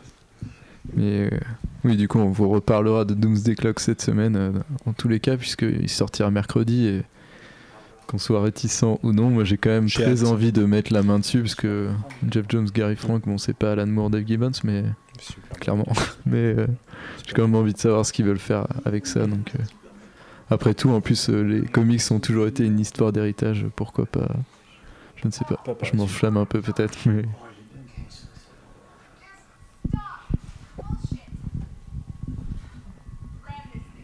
Et ouais, après, c'est un peu dur de d'extraire les Watchmen qui sont. Enfin, c'est une œuvre à part, quoi. C'est Ouais, bien dans sûr. ce cas-là, jusqu'où tu peux aller, quoi. C'est. Mais après, euh, je- enfin, la pertinence de Watchmen par rapport à aujourd'hui, tu vois, elle est encore telle que je pense qu'en vrai, Justement, pourrais il faut rester dans- encore moins qu'elle se fasse broyer par l'industrie, quoi. ouais, mais du coup, Ce serait, ce serait d'un d'un cynisme. Bah après, euh, franchement, Terrible. écrire une suite de Watchmen, c'est ballsy, quoi. Donc, euh, je pense que si Jeff Jones, il a rien de pertinent à dire, bah, il va se faire bâcher la gueule et c'est pas, il est pas dans une période, il est dans une période où il a quand même euh, pas besoin de se prendre un gros backlash euh, en tant que scénariste, parce que Enfin, je, sais du pas, coup, je sais qu'après, ouais, ouais. il s'est construit une confiance ces dernières années qui lui ont peut-être fait dire bah, je peux écrire Watchmen et ce serait le risque de voir que non.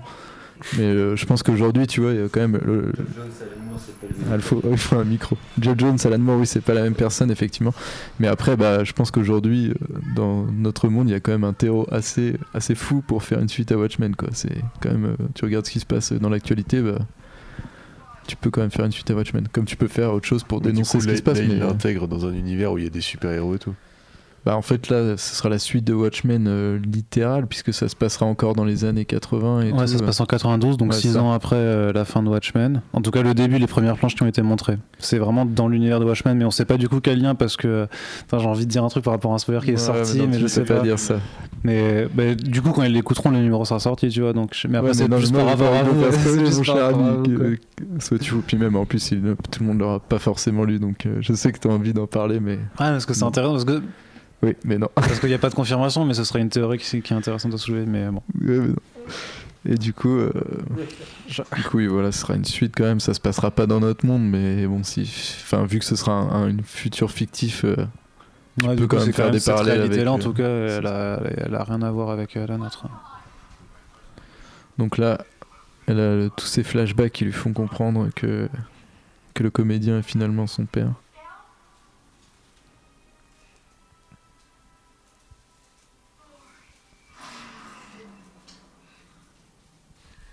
C'est la, la- la vérité un petit peu difficile à, à encaisser.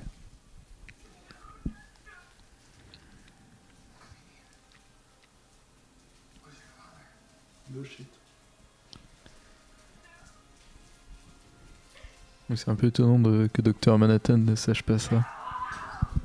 Il a expliqué tout à l'heure qu'il voyait son passé et son futur, qu'il n'était pas omniscient. Et en fait, là, il a par contre la capacité de faire euh, se souvenir les gens de leur passé. Et du coup, je pense qu'à ce moment-là, il capte en fait, et du coup, il peut. Moi, je réfléchissais purement scientifiquement, tu vois. Je me dis, euh, le mec connaît Dr Manhattan, ça m'étonnerait pas qu'il connaisse sa composition ADN. Et du coup, il aurait pu, tu vois, Ah le, oui, le ah oui, comme oui, ça. oui. J'avoue que j'ai une vision de Dr Manhattan. euh, pour moi, il vous voit Non, pas oui, vraiment tu- comme les on autres. peut mais- dire ça aussi. Après, franchement, ce serait aller chercher la petite bête, donc. euh, Mais pourquoi En tout cas, c'est justifié au niveau de sa possibilité de voir le passé et le futur des autres. mais effectivement, il aurait pu aller chercher l'ADN, putain. faire un effort, euh, faire un effort, John, quand même.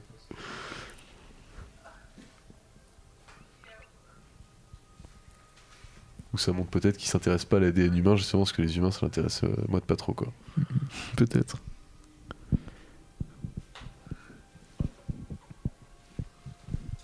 Il doit se dire, ils sont déjà bien barrés, je vais pas faire de l'eugénisme en plus, ce serait malsain, quoi.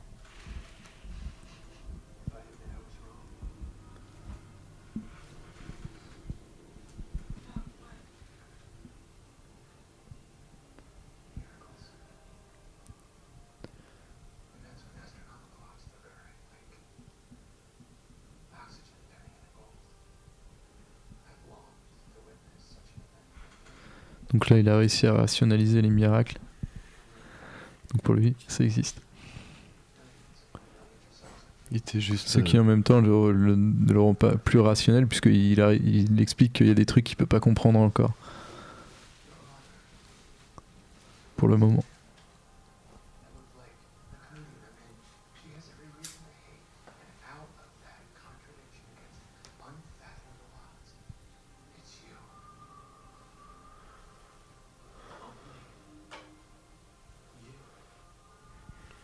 Coup, la vie est un miracle, quoi. Tout à fait.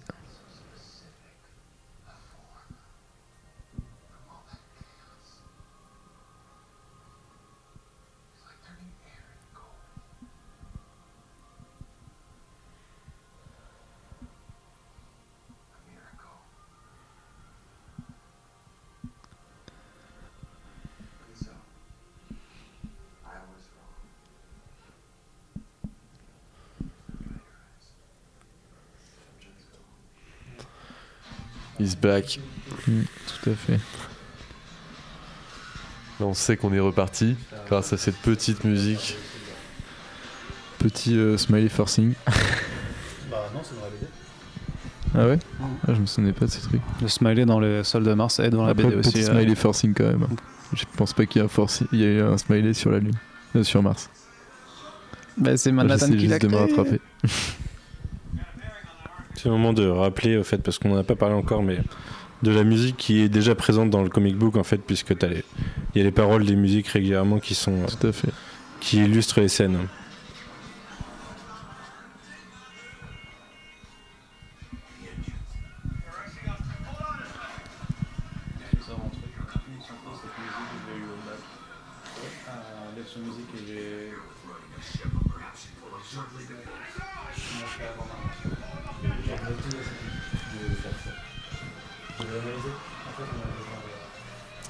C'est un peu rapide cette direction le pôle Nord là.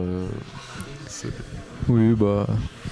Enfin, le pôle Nord, non, je dis, je dis quoi, Ouais. je sais pas exactement où c'est, c'est- ils l'ont dit peut-être. Ils mais- l'ont dit peut-être, mais je t'avoue que j'ai pas. Bon, c'est- désert de froid quoi. C'est le froid.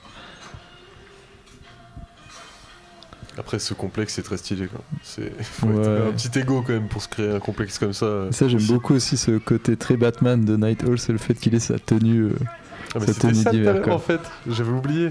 C'était sa tenue euh, pour la fin. Qui est super stylée d'ailleurs, en plus je la Ouais. trouve aussi. euh, aussi Et classe. Rorschach, euh, Rorschach, juste froid. qui n'a pas de tenue donc il a froid. Mais...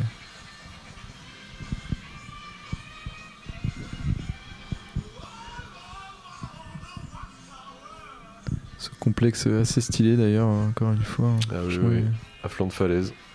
Flanc de falaise, euh, un- très égyptien du coup, Mhm. classique quoi.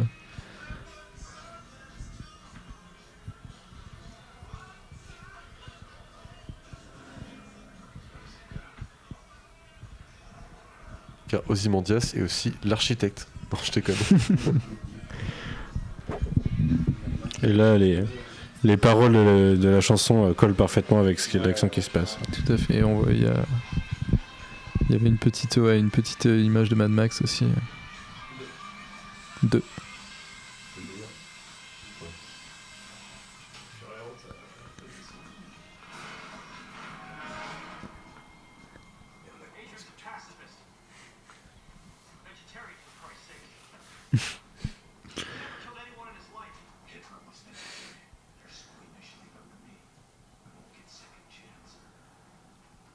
Encore une fois les bons sentiments de, de ce Night Hall.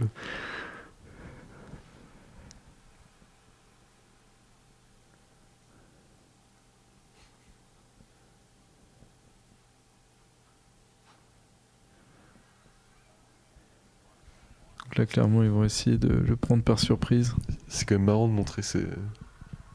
Avec ce Rorschach le, indécent. le Night Owl plutôt que. Oui, le Rorschach indécent, mais le Night Owl quand a son costume, dans un film assez sérieux, où c'est pas lieu de faire une blague vraiment sur le fait que les mecs doivent enlever leur costume parfois et faire des moves comme ça. Je trouve ça amusant de le montrer après, ça va avec le côté un peu Ah, Moi je trouve de ça- mais- participe à la crédibilité, enfin tu vois. Au, Oui, aussi, ouais. au- au- Allez, bah, bah, voilà, ça ne marche pas. Il avait anticipé. Clairement, Rorschach s'est auto-boité dans les télés. Mauvais move pour commencer une fight, clairement. C'est une bataille un peu étrange. J'ai toujours trouvé, mais. Bah, ils se font, euh, ils se font Peut-être un peu trop la Snyder, quoi. Un peu trop lâché, mais. Bah, en même temps, ça montre la surpuissance de d'Ozymandias Ah, parce que quand sûr. même, il est présenté comme, euh, enfin, comme lui, il est encore plus fort que tout le monde, tu vois. euh. D'ailleurs, c'est pas trop exploré dans le film, euh, alors que c'est raconté dans le, Ouais. dans le comic book. Et qu'il y a une fameuse légende sur le fait qu'il peut arrêter des balles à- avec les mains. Après, c'est euh, c'est dans le délire égyptien, c'est très pharaon d'être un, un humain qui se prend pour un dieu, quoi. C'est ça. Enfin, c'est pour ça, euh, notamment d'où vient sa passion. Il nous explique qu'il est passionné d'Alexandre et tout, mais toutes les grandes figures du passé l'inspirent. C'est le coin une légende en fait. Donc, euh, Bon, là, le plan. donc là, ouais, évidemment, il nous explique son plan.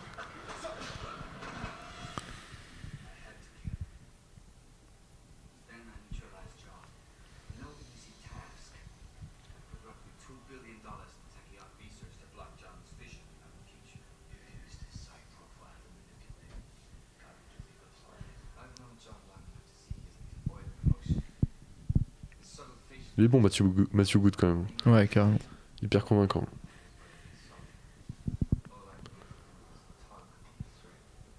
Was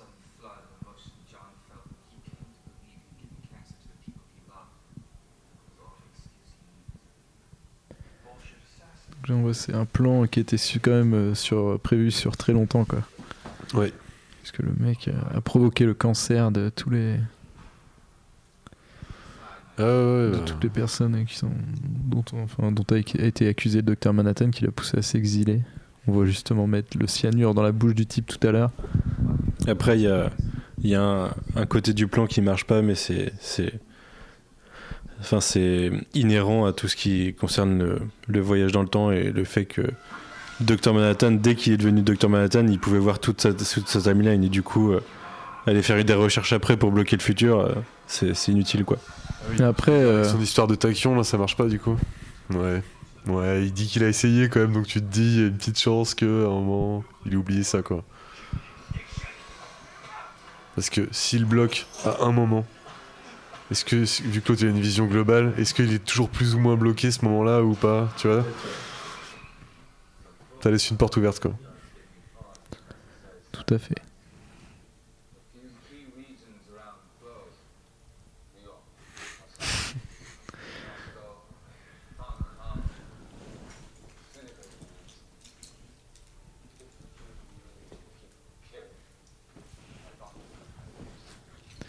Voilà, donc là c'est là où le changement assez majeur avec le comics euh, apparaît, puisque c'est le docteur Manhattan qui, qui sera l'ennemi commun en fait euh, de l'humanité pour, euh, pour se détourner de ses propres guerres, alors que dans le comics il travaille pour créer une créature qui va exploser, qui ressemble à un, gros, je sais pas quoi, un truc cthulhien moitié, et du coup... c'est là où le changement, en fait, euh, il a fait un changement. Je, pense que c'était peut-être plus. euh, je sais pas pourquoi il l'a changé d'ailleurs, je réfléchis, mais peut-être que c'était plus simple à accepter et tout. Et en même temps, je trouve que. Tout le fait que les artistes euh, les créateurs qui disparaissent, en fait, c'est relayé quand même. Mais du coup, ça faisait une autre intrigue euh, Ouais. tierce encore euh, qu'il fallait développer de façon importante aussi pour que le spectateur comprenne. Et en fait, je pense que là, c'est plus simple. Et puis c'est de s'affranchir de ça. c'est assez logique dans, tu vois, dans toute l'histoire et tout. Et donc, puis euh, je trouve ça plus rationnel euh, enfin, à accepter pour les gens, le grand public, le fait que ce soit pas le gros, euh, la grosse pieuvre alien, euh, fausse pieuvre alien euh, qui c'est le comic book. Euh, ça, c'est... Il joue sur une peur des gens, une peur réelle des gens euh, en la mettant en application et du coup, euh, il est uni quoi. Tout à fait. Oui, c'est vrai que oui. Donc là, on voit ce fameux plan se mettre en action, puisque c'est une des particularités de Watchmen aussi, c'est que bah, le, plan, le plan fonctionne. Donc, euh, Bah, Le plan est déjà, est déjà, ouais, ce qu'il leur dit, vous, êtes, vous arrivez trop tard. Et. Est-ce qu'il va du coup lancer le nouveau statu quo? C'est pour ça que aussi euh, Watchmen avait une fin aussi, euh, aussi forte, c'est parce qu'elle a nous laissé sur un statu quo totalement ouvert euh, à plein de niveaux.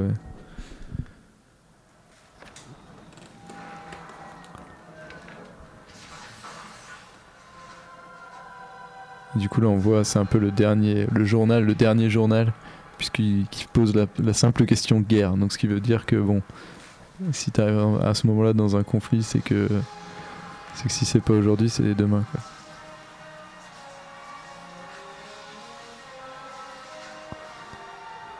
Mais finalement no war.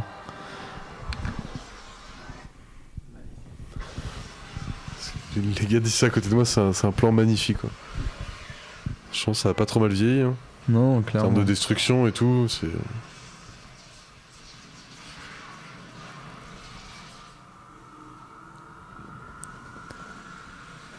Donc là, voilà, en fait, il a réussi à recréer une, une explosion qui utilise l'énergie du docteur, qui sera forcément accusé.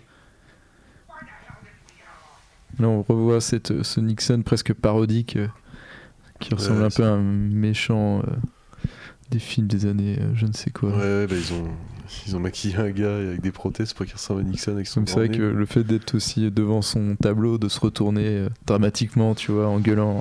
Qu'est-ce qui se passe? C'est très euh, Doctor Strangelove, quoi. Ouais, c'est ça.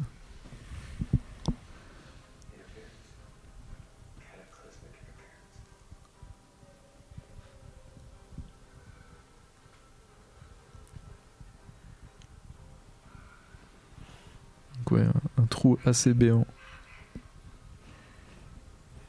Et ouais, mais bon. C'est ce que le mec le plus intelligent a cru bon de faire pour nous sauver. Enfin, pour sauver cette réalité-là, en tout cas.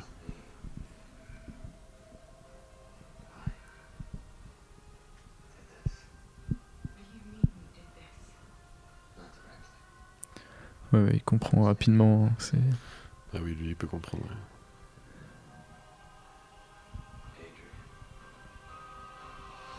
encore un plan, euh, franchement, assez convaincant, quoi. Il n'y a pas de. Un plan de fin du monde. Ouais.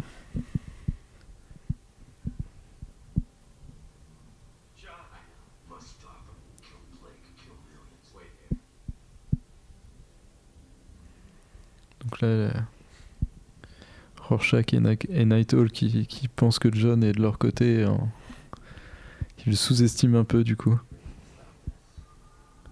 Et évidemment, euh, Ozymandias avait prévu un plan aussi pour Ouais, Dr après, Manhattan. euh, ça marche pas trop, quoi. Ouais, mais il a tenté quand même. Quoi. Ouais, ouais. En même temps, tu peux, tu- il sait de base qu'il peut euh, pas faire grand chose, donc je pense que c'est Ce qui est juste. triste, c'est qu'il sacrifie ce magnifique animal. Tout à fait.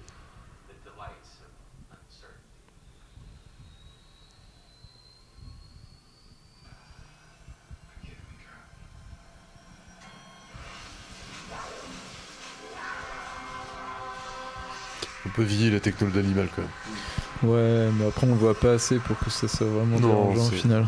c'est pas, gênant, c'est plutôt le, le, le design qui est qu'on retient. Donc. Ouais. Quand même assez, assez marquant. Oui. Encore une fois, son costume est vraiment réussi.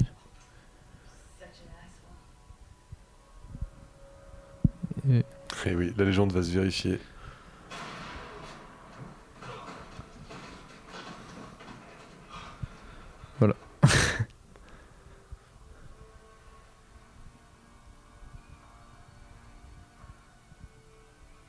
La cape sert à ça. Quand tu fais semblant de mourir, c'est stylé. ouais.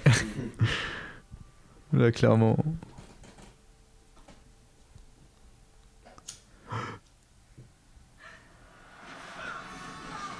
Et voilà.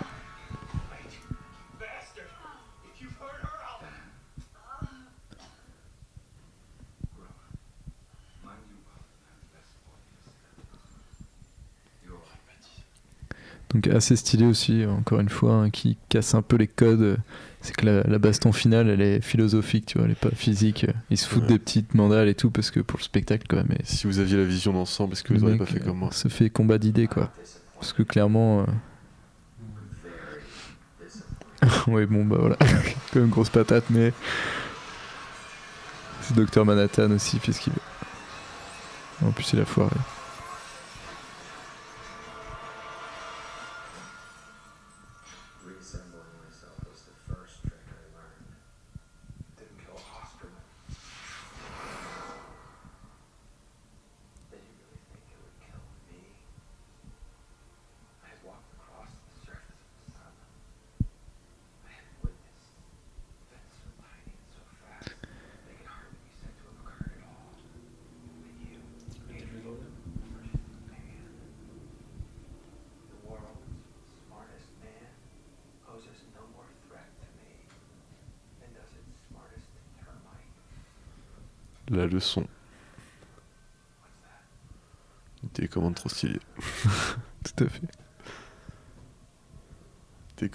Trip, quoi.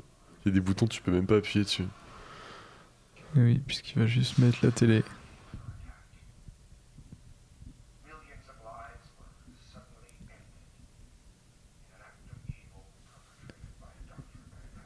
Et voilà, la beauté de l'e- de l'espèce humaine. Si tu leur fournis un du ennemi coup, commun, un ils ennemi commun, oui, puisque nous aimons la guerre, donc euh, clairement ça ne s'arrêtera pas, sauf si on a tous le même ennemi. Enfin, le problème, c'est que si c'est un vrai ennemi et qui combat non-stop, euh, ça fait des dégâts, quoi. Bah ouais, mais on n'a pas Genre, eu. genre le règne du feu, t'as vu Ce sera notre faute euh, si on n'a pas eu le temps de se préparer, si on D'accord, passait notre temps à se foutre sur la gueule. Voilà. Faudra demander à Thibaut Claudel, je pense. Oui, je lui demanderai. Mais pourquoi pas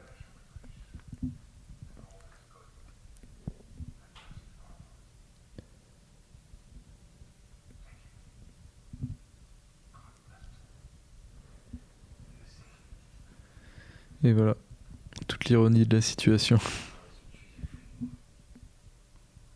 Il est banni du monde.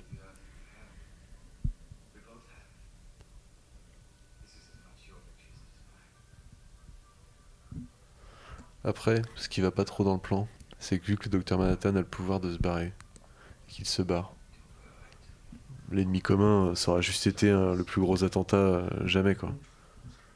Mais ça fait pas que derrière, les nations sont plus les nations et qu'il n'y a pas de re des conflits, justement. Oui, c'est un plan euh, sur le court terme, effectivement. À moins. À moins que Manhattan entretienne ce truc-là, quoi.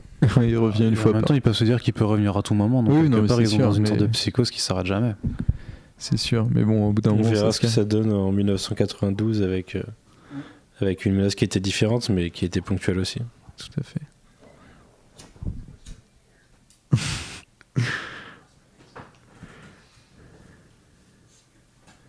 You're evil. C'était un teasing par rapport à tout à l'heure. Non, C'était un teasing pour Doomsday Clock en fait. Oui, ouais, du coup, oui.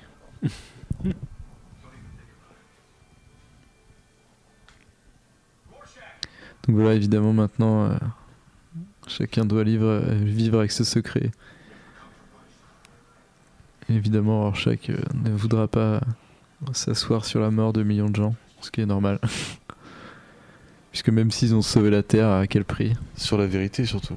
C'est une histoire de vérité, il veut jamais de compromis, quoi. C'est Oui, oui. dire la vérité. Mais du coup, ils vont cacher qu'ils sont responsables de la mort de millions de gens, parce que mais, enfin, tout le monde est complice de la mort de millions de gens si tu ne dis pas la vérité. Oui, Donc, oui, euh, oui, clairement. C'est ce qu'il ne veut pas, il ne veut pas faire. C'est les, les, euh, c'est le, enfin l'éternel argument du euh, du kill euh, one million euh, to save euh, to save billions. Mais non.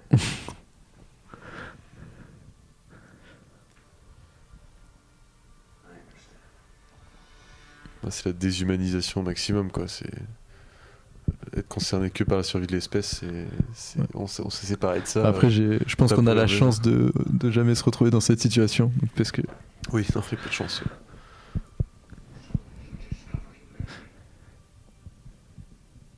Voilà, du coup, euh, encore une fois, ouais, bah, c'est toujours le, le meilleur Rorschach.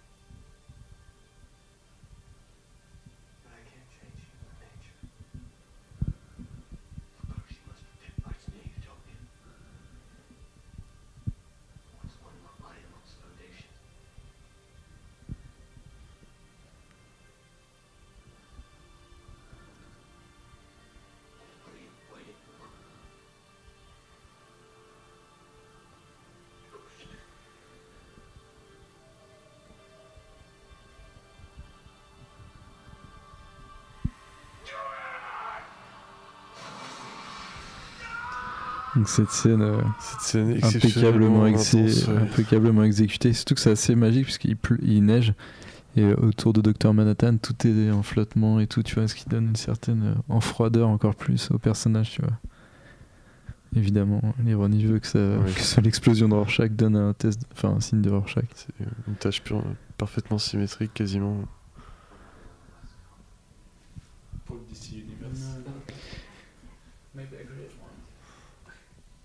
Voilà.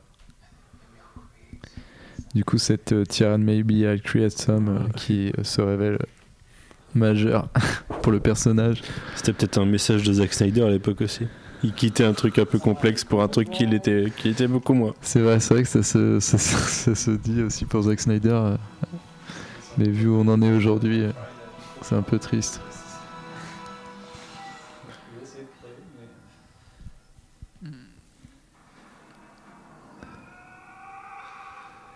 Évidemment.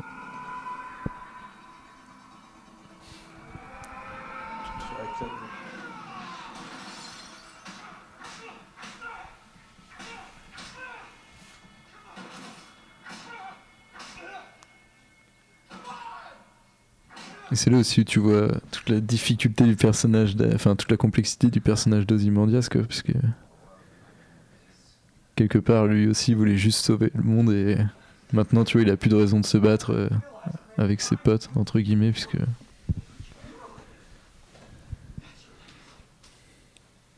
Il accepte le fardeau, quoi.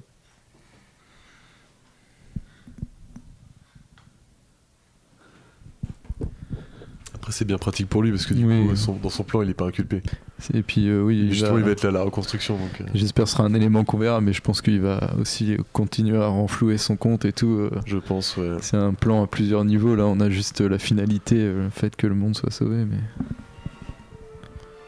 C'est c'est- le constat euh, de la- des tyrans, quoi. Les gens, ils Mm. sont trop cons, faut que je les dirige. puis après, cette scène aussi, euh, je trouve, C'est euh, la tyrannie. qui est assez forte, qui, qui- on voit aussi, il ça le laisse aussi avec ses doutes, quoi. C'est-à-dire que là, il va faire un peu, il va un peu lâcher euh, tout ce qui est, il va enlever ses gants et tout, je crois de super haut, je ne sais quoi, il les détache ou tu vois, où il fait un peu tomber le mythe et le mec c'est finalement qu'un homme et maintenant il vit tout seul avec, C'est vrai. avec la, enfin, la conséquence de ses actes, quoi. T'es responsable de Eux millions de morts. aussi, hein. Eux aussi, parce qu'ils savent et ils se rendent compte que toute leur euh, vie euh, de soi-disant super-héros euh, n'est en fait qu'une grande toile jusqu'à. une grande fresque qui arrive jusqu'à l'extinction. Tout à fait.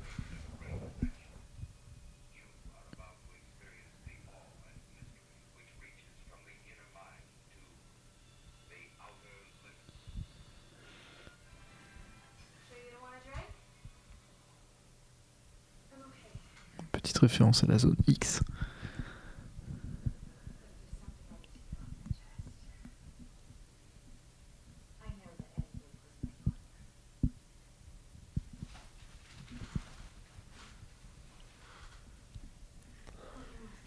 Gugino vieillit par maquillage car il n'y avait pas la techno à l'époque. qui permettait de faire ce qu'on veut de n'importe qui. Un jour, on fera un documentaire en 4 parties de 7 heures sur la techno des, des visages. Comment est même née cette tendance?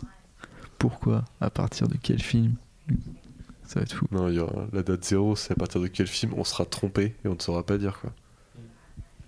Mais il paraît que. ben, Il y a des mecs qui disent que c'est pas possible en fait. Qu'on est notre œil est trop habitué et qu'on peut remarquer très rapidement, mais je pense qu'ils peuvent aller loin quand même. Avec un jeu de lumière, tu peux tout faire.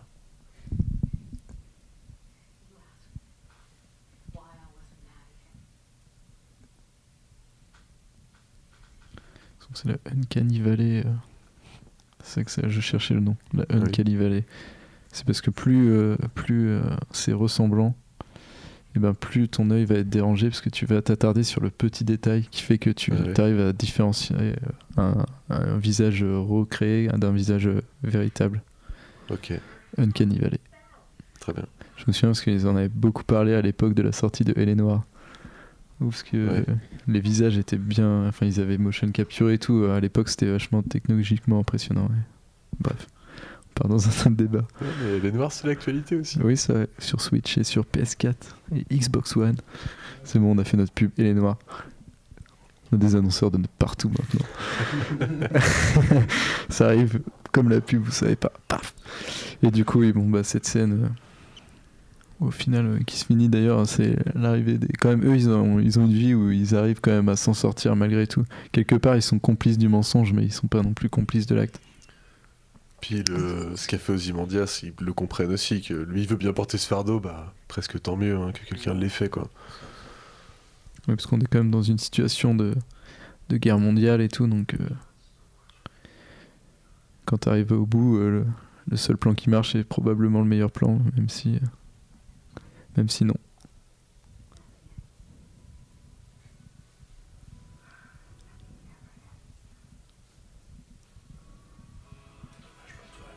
Là, tu vois, on voit déjà, il y a Oui, des, oui.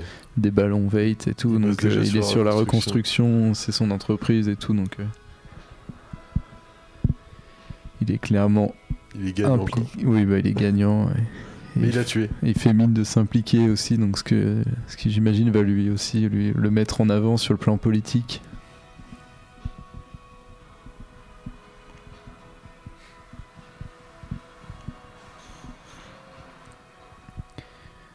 Et là, Je sais pas si ça, c'est justement- pas des décors euh, artificiels. Ouais, c'est bien possible. Enfin, studio en tout cas. On retourne sur ce fameux mec qui se met du ketchup sur son smiley, évidemment.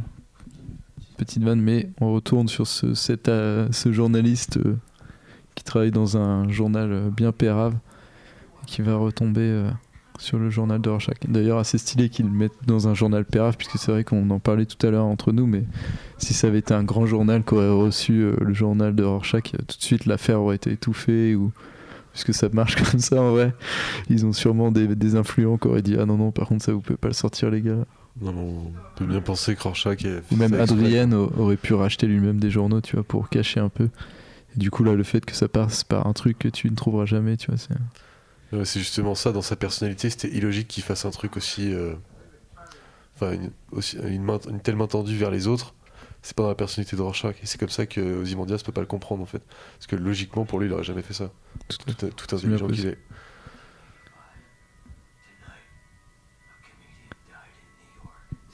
Et voilà. C'est Le monde terminé. doit savoir. Eh ben, écoutez, moi, je suis. euh, je l'ai vu il y a deux semaines. Je l'ai revu encore et j'étais quand même saucé. Je Ah, trouve que c'est vrai qu'avec film. euh, avec les films euh, de super-héros qu'on a en ce moment, euh, que ce soit, oui, euh, Netflix nous propose directement The Punisher, que ce soit. Enfin oui, des Justice League ou du Marvel Studios qui, qui sont un peu fat, tu vois, là il y a un vrai propos, bon bah, c'était Watchmen aussi, c'est le, Oui, c'est le pas- comics du pas propos. donc, 36 œuvres adaptées comme ça, peut-être aussi. enfin, c'est peut-être compliqué. c'est vrai que pour le coup, Ouais, euh, ça donne un côté enfin c'est le co- c'est le comics presque trop bien adapté tu vois. J'ai pas envie de voir tous les films trop bien adaptés comme Watchmen mais le fait qu'il y ait Watchmen quand même c'est que tu peux retourner à ce film qui est quand même assez euh, digérable même si tu perds beaucoup de forcément tu perds beaucoup de l'œuvre originale quoi mais ça fait partie du travail. C'est normal quand ça change de support t'es obligé d'en perdre un peu quoi. Mais euh, ouais je sais pas qu'est-ce que vous avez pensé de, de ce film Arnaud C'est toujours parfait. parfait toi tu dis. Bah, ouais. ouais, c'est vrai qu'il y a peu de fausses Bah, notes quand même Pour, euh, pour une adaptation, hein, pareil, on est toujours euh, dans, une, dans, dans le processus d'adapter quelque chose. Et là, franchement, euh, c'est de ceux qui critiquent que ce soit trop repris case par case, mais euh, il faudra savoir ce que vous voulez aussi à un moment ou à un autre. ouais puis le propos bah, dépasse un peu le Ouais, genre le- aussi donc oui, ça le rend le propos du plus- truc, voilà, c'est que dans Watchmen, c'est aussi un comics qui parle de- du comics. Là, forcément, t'es dans un film, donc tu peux pas non plus euh, transporter dans une chose que ça peut pas, pas parler de cinéma non plus, tu vois. Et, pas du, du cinéma de super-héros qui avait aussi en 2009 pas la même histoire qu'elle a maintenant aussi, quand même. Mais rien que son. Moi, je trouve le propos sur le monde et tout, tu vois, le rend quand même vachement plus intéressant que la plupart des films de super-héros. euh. Tout. tout tu vois, ça fait plus rentrer dans le genre du cinéma entre, un peu avec euh, des guillemets, parce que c'est vrai que bon, c'est pas du blockbuster et tout. Les, enfin, les films de super-héros sont du blockbuster en ce moment, désolé, il commence à être tard. Et du coup, Watchmen est un film. euh, qui pourrait rentrer dans la catégorie du cinéma qui, qui, a- qui est plus que du blockbuster quoi. Il s'est Mm. ramassé au box-office mais euh, je trouve qu'il enfin, c'est, il est très intelligent quoi. Il y a quand même beaucoup de leçons à un retirer. Ouais c'est ça. Ouais mais sans être un film d'auteur non plus parce que clairement on est un peu on est loin du film d'auteur. J'essaie de trouver un autre entre film d'auteur. Bah, parce qu'il a quand même euh, plein de trucs de block- très blockbuster et tout dans l'âme. Deux, trois scènes d'action qui sont rajoutées en plus par rapport à l'œuvre originale, mais sinon ça suit quand même la trame euh, de façon très très fidèle. et- C'est vrai. Ce qui est en plus euh, marrant avec ce film dans la chronologie, c'est qu'il sort à un moment où effectivement le genre super-héroïque est pas, pas là où il en est maintenant. Ouais, bon, il y avait, il y avait Iron Man, et 2008. tout. Bien sûr, non, mais l'eng- l'engouement était là et ça allait venir. Mais c'était pas encore là. Ce film arrive à ce moment-là. Et sans justement pouvoir faire ce côté, euh, on va transposer le, le, le message BD en message, euh, en message cinéma, et presque fait en fait sans le vouloir, avec l'historique du truc, je trouve. C'est marrant, tu d'avoir mis une leçon comme ça, euh, une leçon avant en fait. Et tu vois qu'il arrive à présenter plusieurs personnages au travers de flashbacks intéressants, enfin, ou des intrusions dans le passé comme ça, euh, plutôt intéressantes. Et ça te fait toute une équipe sans que tu la vois venir au cours d'une enquête. Et tout ça est mené, rythmé, beau. Et il n'y a pas de problème. Et on n'est pas là en train de te dire Ouais, mais si on veut présenter plusieurs personnages, ça veut dire ça c'est la sauce Marvel, on va jamais y arriver. T'as 5-6 personnages qui débarquent, t'as une équipe en fait, même si elle est euh, défaite hein, du coup et qu'elle se réunit jamais complètement, mais c'est vrai que on te présente un truc sans qu'il y ait eu besoin de 3, films solo avant. quoi. Il n'y a, pas eu de, de Before Watchmen du coup clairement euh, au cinéma. Et en plus, l'intrigue est beaucoup plus compliquée que ce qu'on nous Ah, raconte aujourd'hui. quoi. Ouais. C'est quand même une intrigue à plusieurs échelles et il n'y a pas toutes les, tous les niveaux de lecture, mais c'est vrai que c'est assez marrant. Je regarde sur Netflix, il a 74% en recommandation. Ouais, c'est- fou. Bon, après, je, je pense que Netflix, Mais un après voilà, les pourcentages niveau, mais- Netflix c'est comme le, Oui, le rating de Rotten Tomatoes. C'est vrai qu'il y a euh, plein de gens qui n'ont pas aimé le film, tu vois, c'est assez symptomatique de ça. Et puis, bon, bah, son craquage au box-office, ça montre que personne n'était intéressé, mais pourtant, c'est un. Enfin, ouais, si je devais garder, je pense qu'il est dans mon à top côté, je 3 vois pas des faire meilleures un, mais je pense qu'Arrow, c'est à du, ça a du, c'est genre à du 97% de, Ouais, bah. Voilà. Ah, c'est dur, Manu hein, dur. Et toi, Manu, du coup, ce film Euh, je pense qu'à peu près tout a été dit. Moi, j'adore toujours. Ça faisait peut-être 2-3 ans que je l'avais pas vu. Et ça fait toujours plaisir. Il est, il est bien rythmé. Il, a, il développe des bonnes choses. euh, Enfin, il, il- il adapte euh, correctement ce qui est développé dans le, dans le comic book. Et euh, tout en prenant ses libertés euh, qui sont plutôt appréciables au final. Et ouais, je, je trouve que c'est un film hyper solide. Quoi. Très bien, Alfro. Euh, moi j'ai bien aimé aussi. Enfin, je trouve que c'est un- euh, vraiment, euh, en fait, comme ce que vous avez dit, hein, c'est une adaptation hyper fidèle. Ils ont juste dû faire euh, des coupes parce que forcément, euh, même as un film aussi long, tu peux pas mettre autant de, de choses que dans l'œuvre originale, c'est impossible. Et c'est un, ouais, un film qui fait 2h40, pas pour rien. Quoi. Ouais. Ouais, il, il a quand même euh, cherché à bien faire, euh, bien, bien mettre tout ce qu'il fallait. Il, bah, comme euh, vous l'avez dit pendant le film, il, il raccourcit vachement la partie intrigue, enquête et tout. Et puis, bah, il enlève plein de niveaux de lecture parce que bah, ils, ils ont besoin de, de filer droit. Mais en tant que film, c'est hyper bien fou- foutu. Bah, le, fait qu'ils suivent vachement euh, la trame euh, fait que bah, tous les flashbacks sont vachement à propos et enfin ça, s'enchaîne bien, tout ça se nourrit euh, bien le film. Donc je trouve que euh, en, termes d'écriture, c'est vraiment hyper bien foutu. Et comme c'est une œuvre incroyable de base, bah, ça en fait un film stylé. En plus, Zack Snyder app- apporte quand même une, une patte artistique qu'il a, je trouve, un peu perdu depuis. Là, clairement, il était vraiment un peu au sommet de, de sa carrière, je trouve. Donc, euh, ouais, c'est- en, en termes d'adaptation de comics, je pense que c'est top 3 facile. Voilà. Très bien, bah merci. Bah, du coup, j'ai déjà parlé, donc je vais pas trop en rajouter, à part le fait que euh, les effets spéciaux sont super convaincants encore aujourd'hui, et que je trouve qu'il il vieillit encore mieux, tu vois, dans cette... Enfin, il pourrait sortir aujourd'hui, et je, je kifferais le voir, je serais là, oh là là, c'est un film de ouf, euh, parmi toutes les, toutes les, enfin, tous les films chiants qu'on se tape. Et du coup, euh, je t'avoue que... Je serais pour rien que Watchmen reste le comic book le plus euh, estimé, le plus vendu chaque année aussi. quoi. C'est que l'œuvre, elle, elle va rester intemporelle de toute façon. Quoi. Ouais, c'est ça. Mais rapport à du ce qu'elle coup, euh, raconte du, du milieu même du, du super-héros, au final, euh, le, le- le- le mainstream n'a pas tellement évolué non plus. Au final, pour Non. que une œuvre soit encore euh, euh, pertinente, euh, même si elle est sortie bah, il y a c'est pour 30 ans. ça qu'il y a Doomsday Clock qui arrive euh, cette semaine. Ouais, quelque part, ça, il y aura des débats euh, à avoir là-dessus, euh, sur euh, idéologique, on va dire quoi, Ouais. sur le fait d'a- d'apporter une suite à une œuvre qui, qui de toute façon euh, dure, du- va durer tout le temps, mais euh, bon.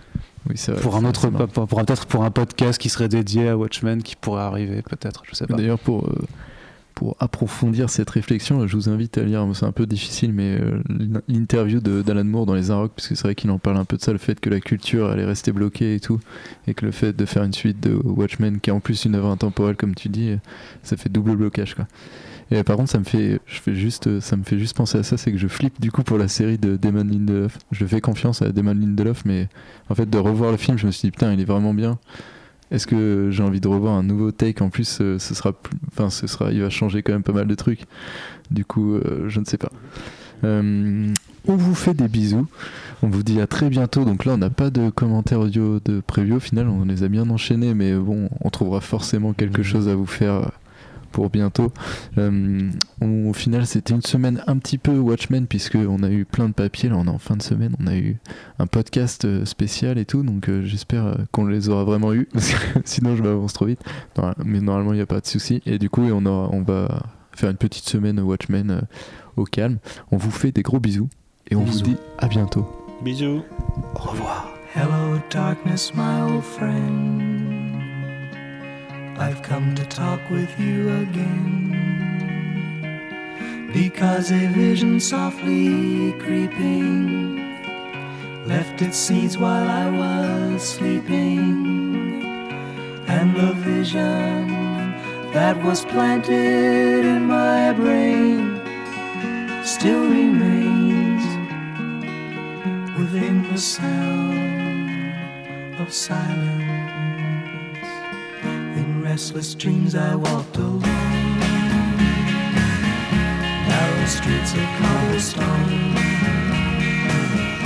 Neath the halo of a street lamp, I turned my collar to the cold and damp.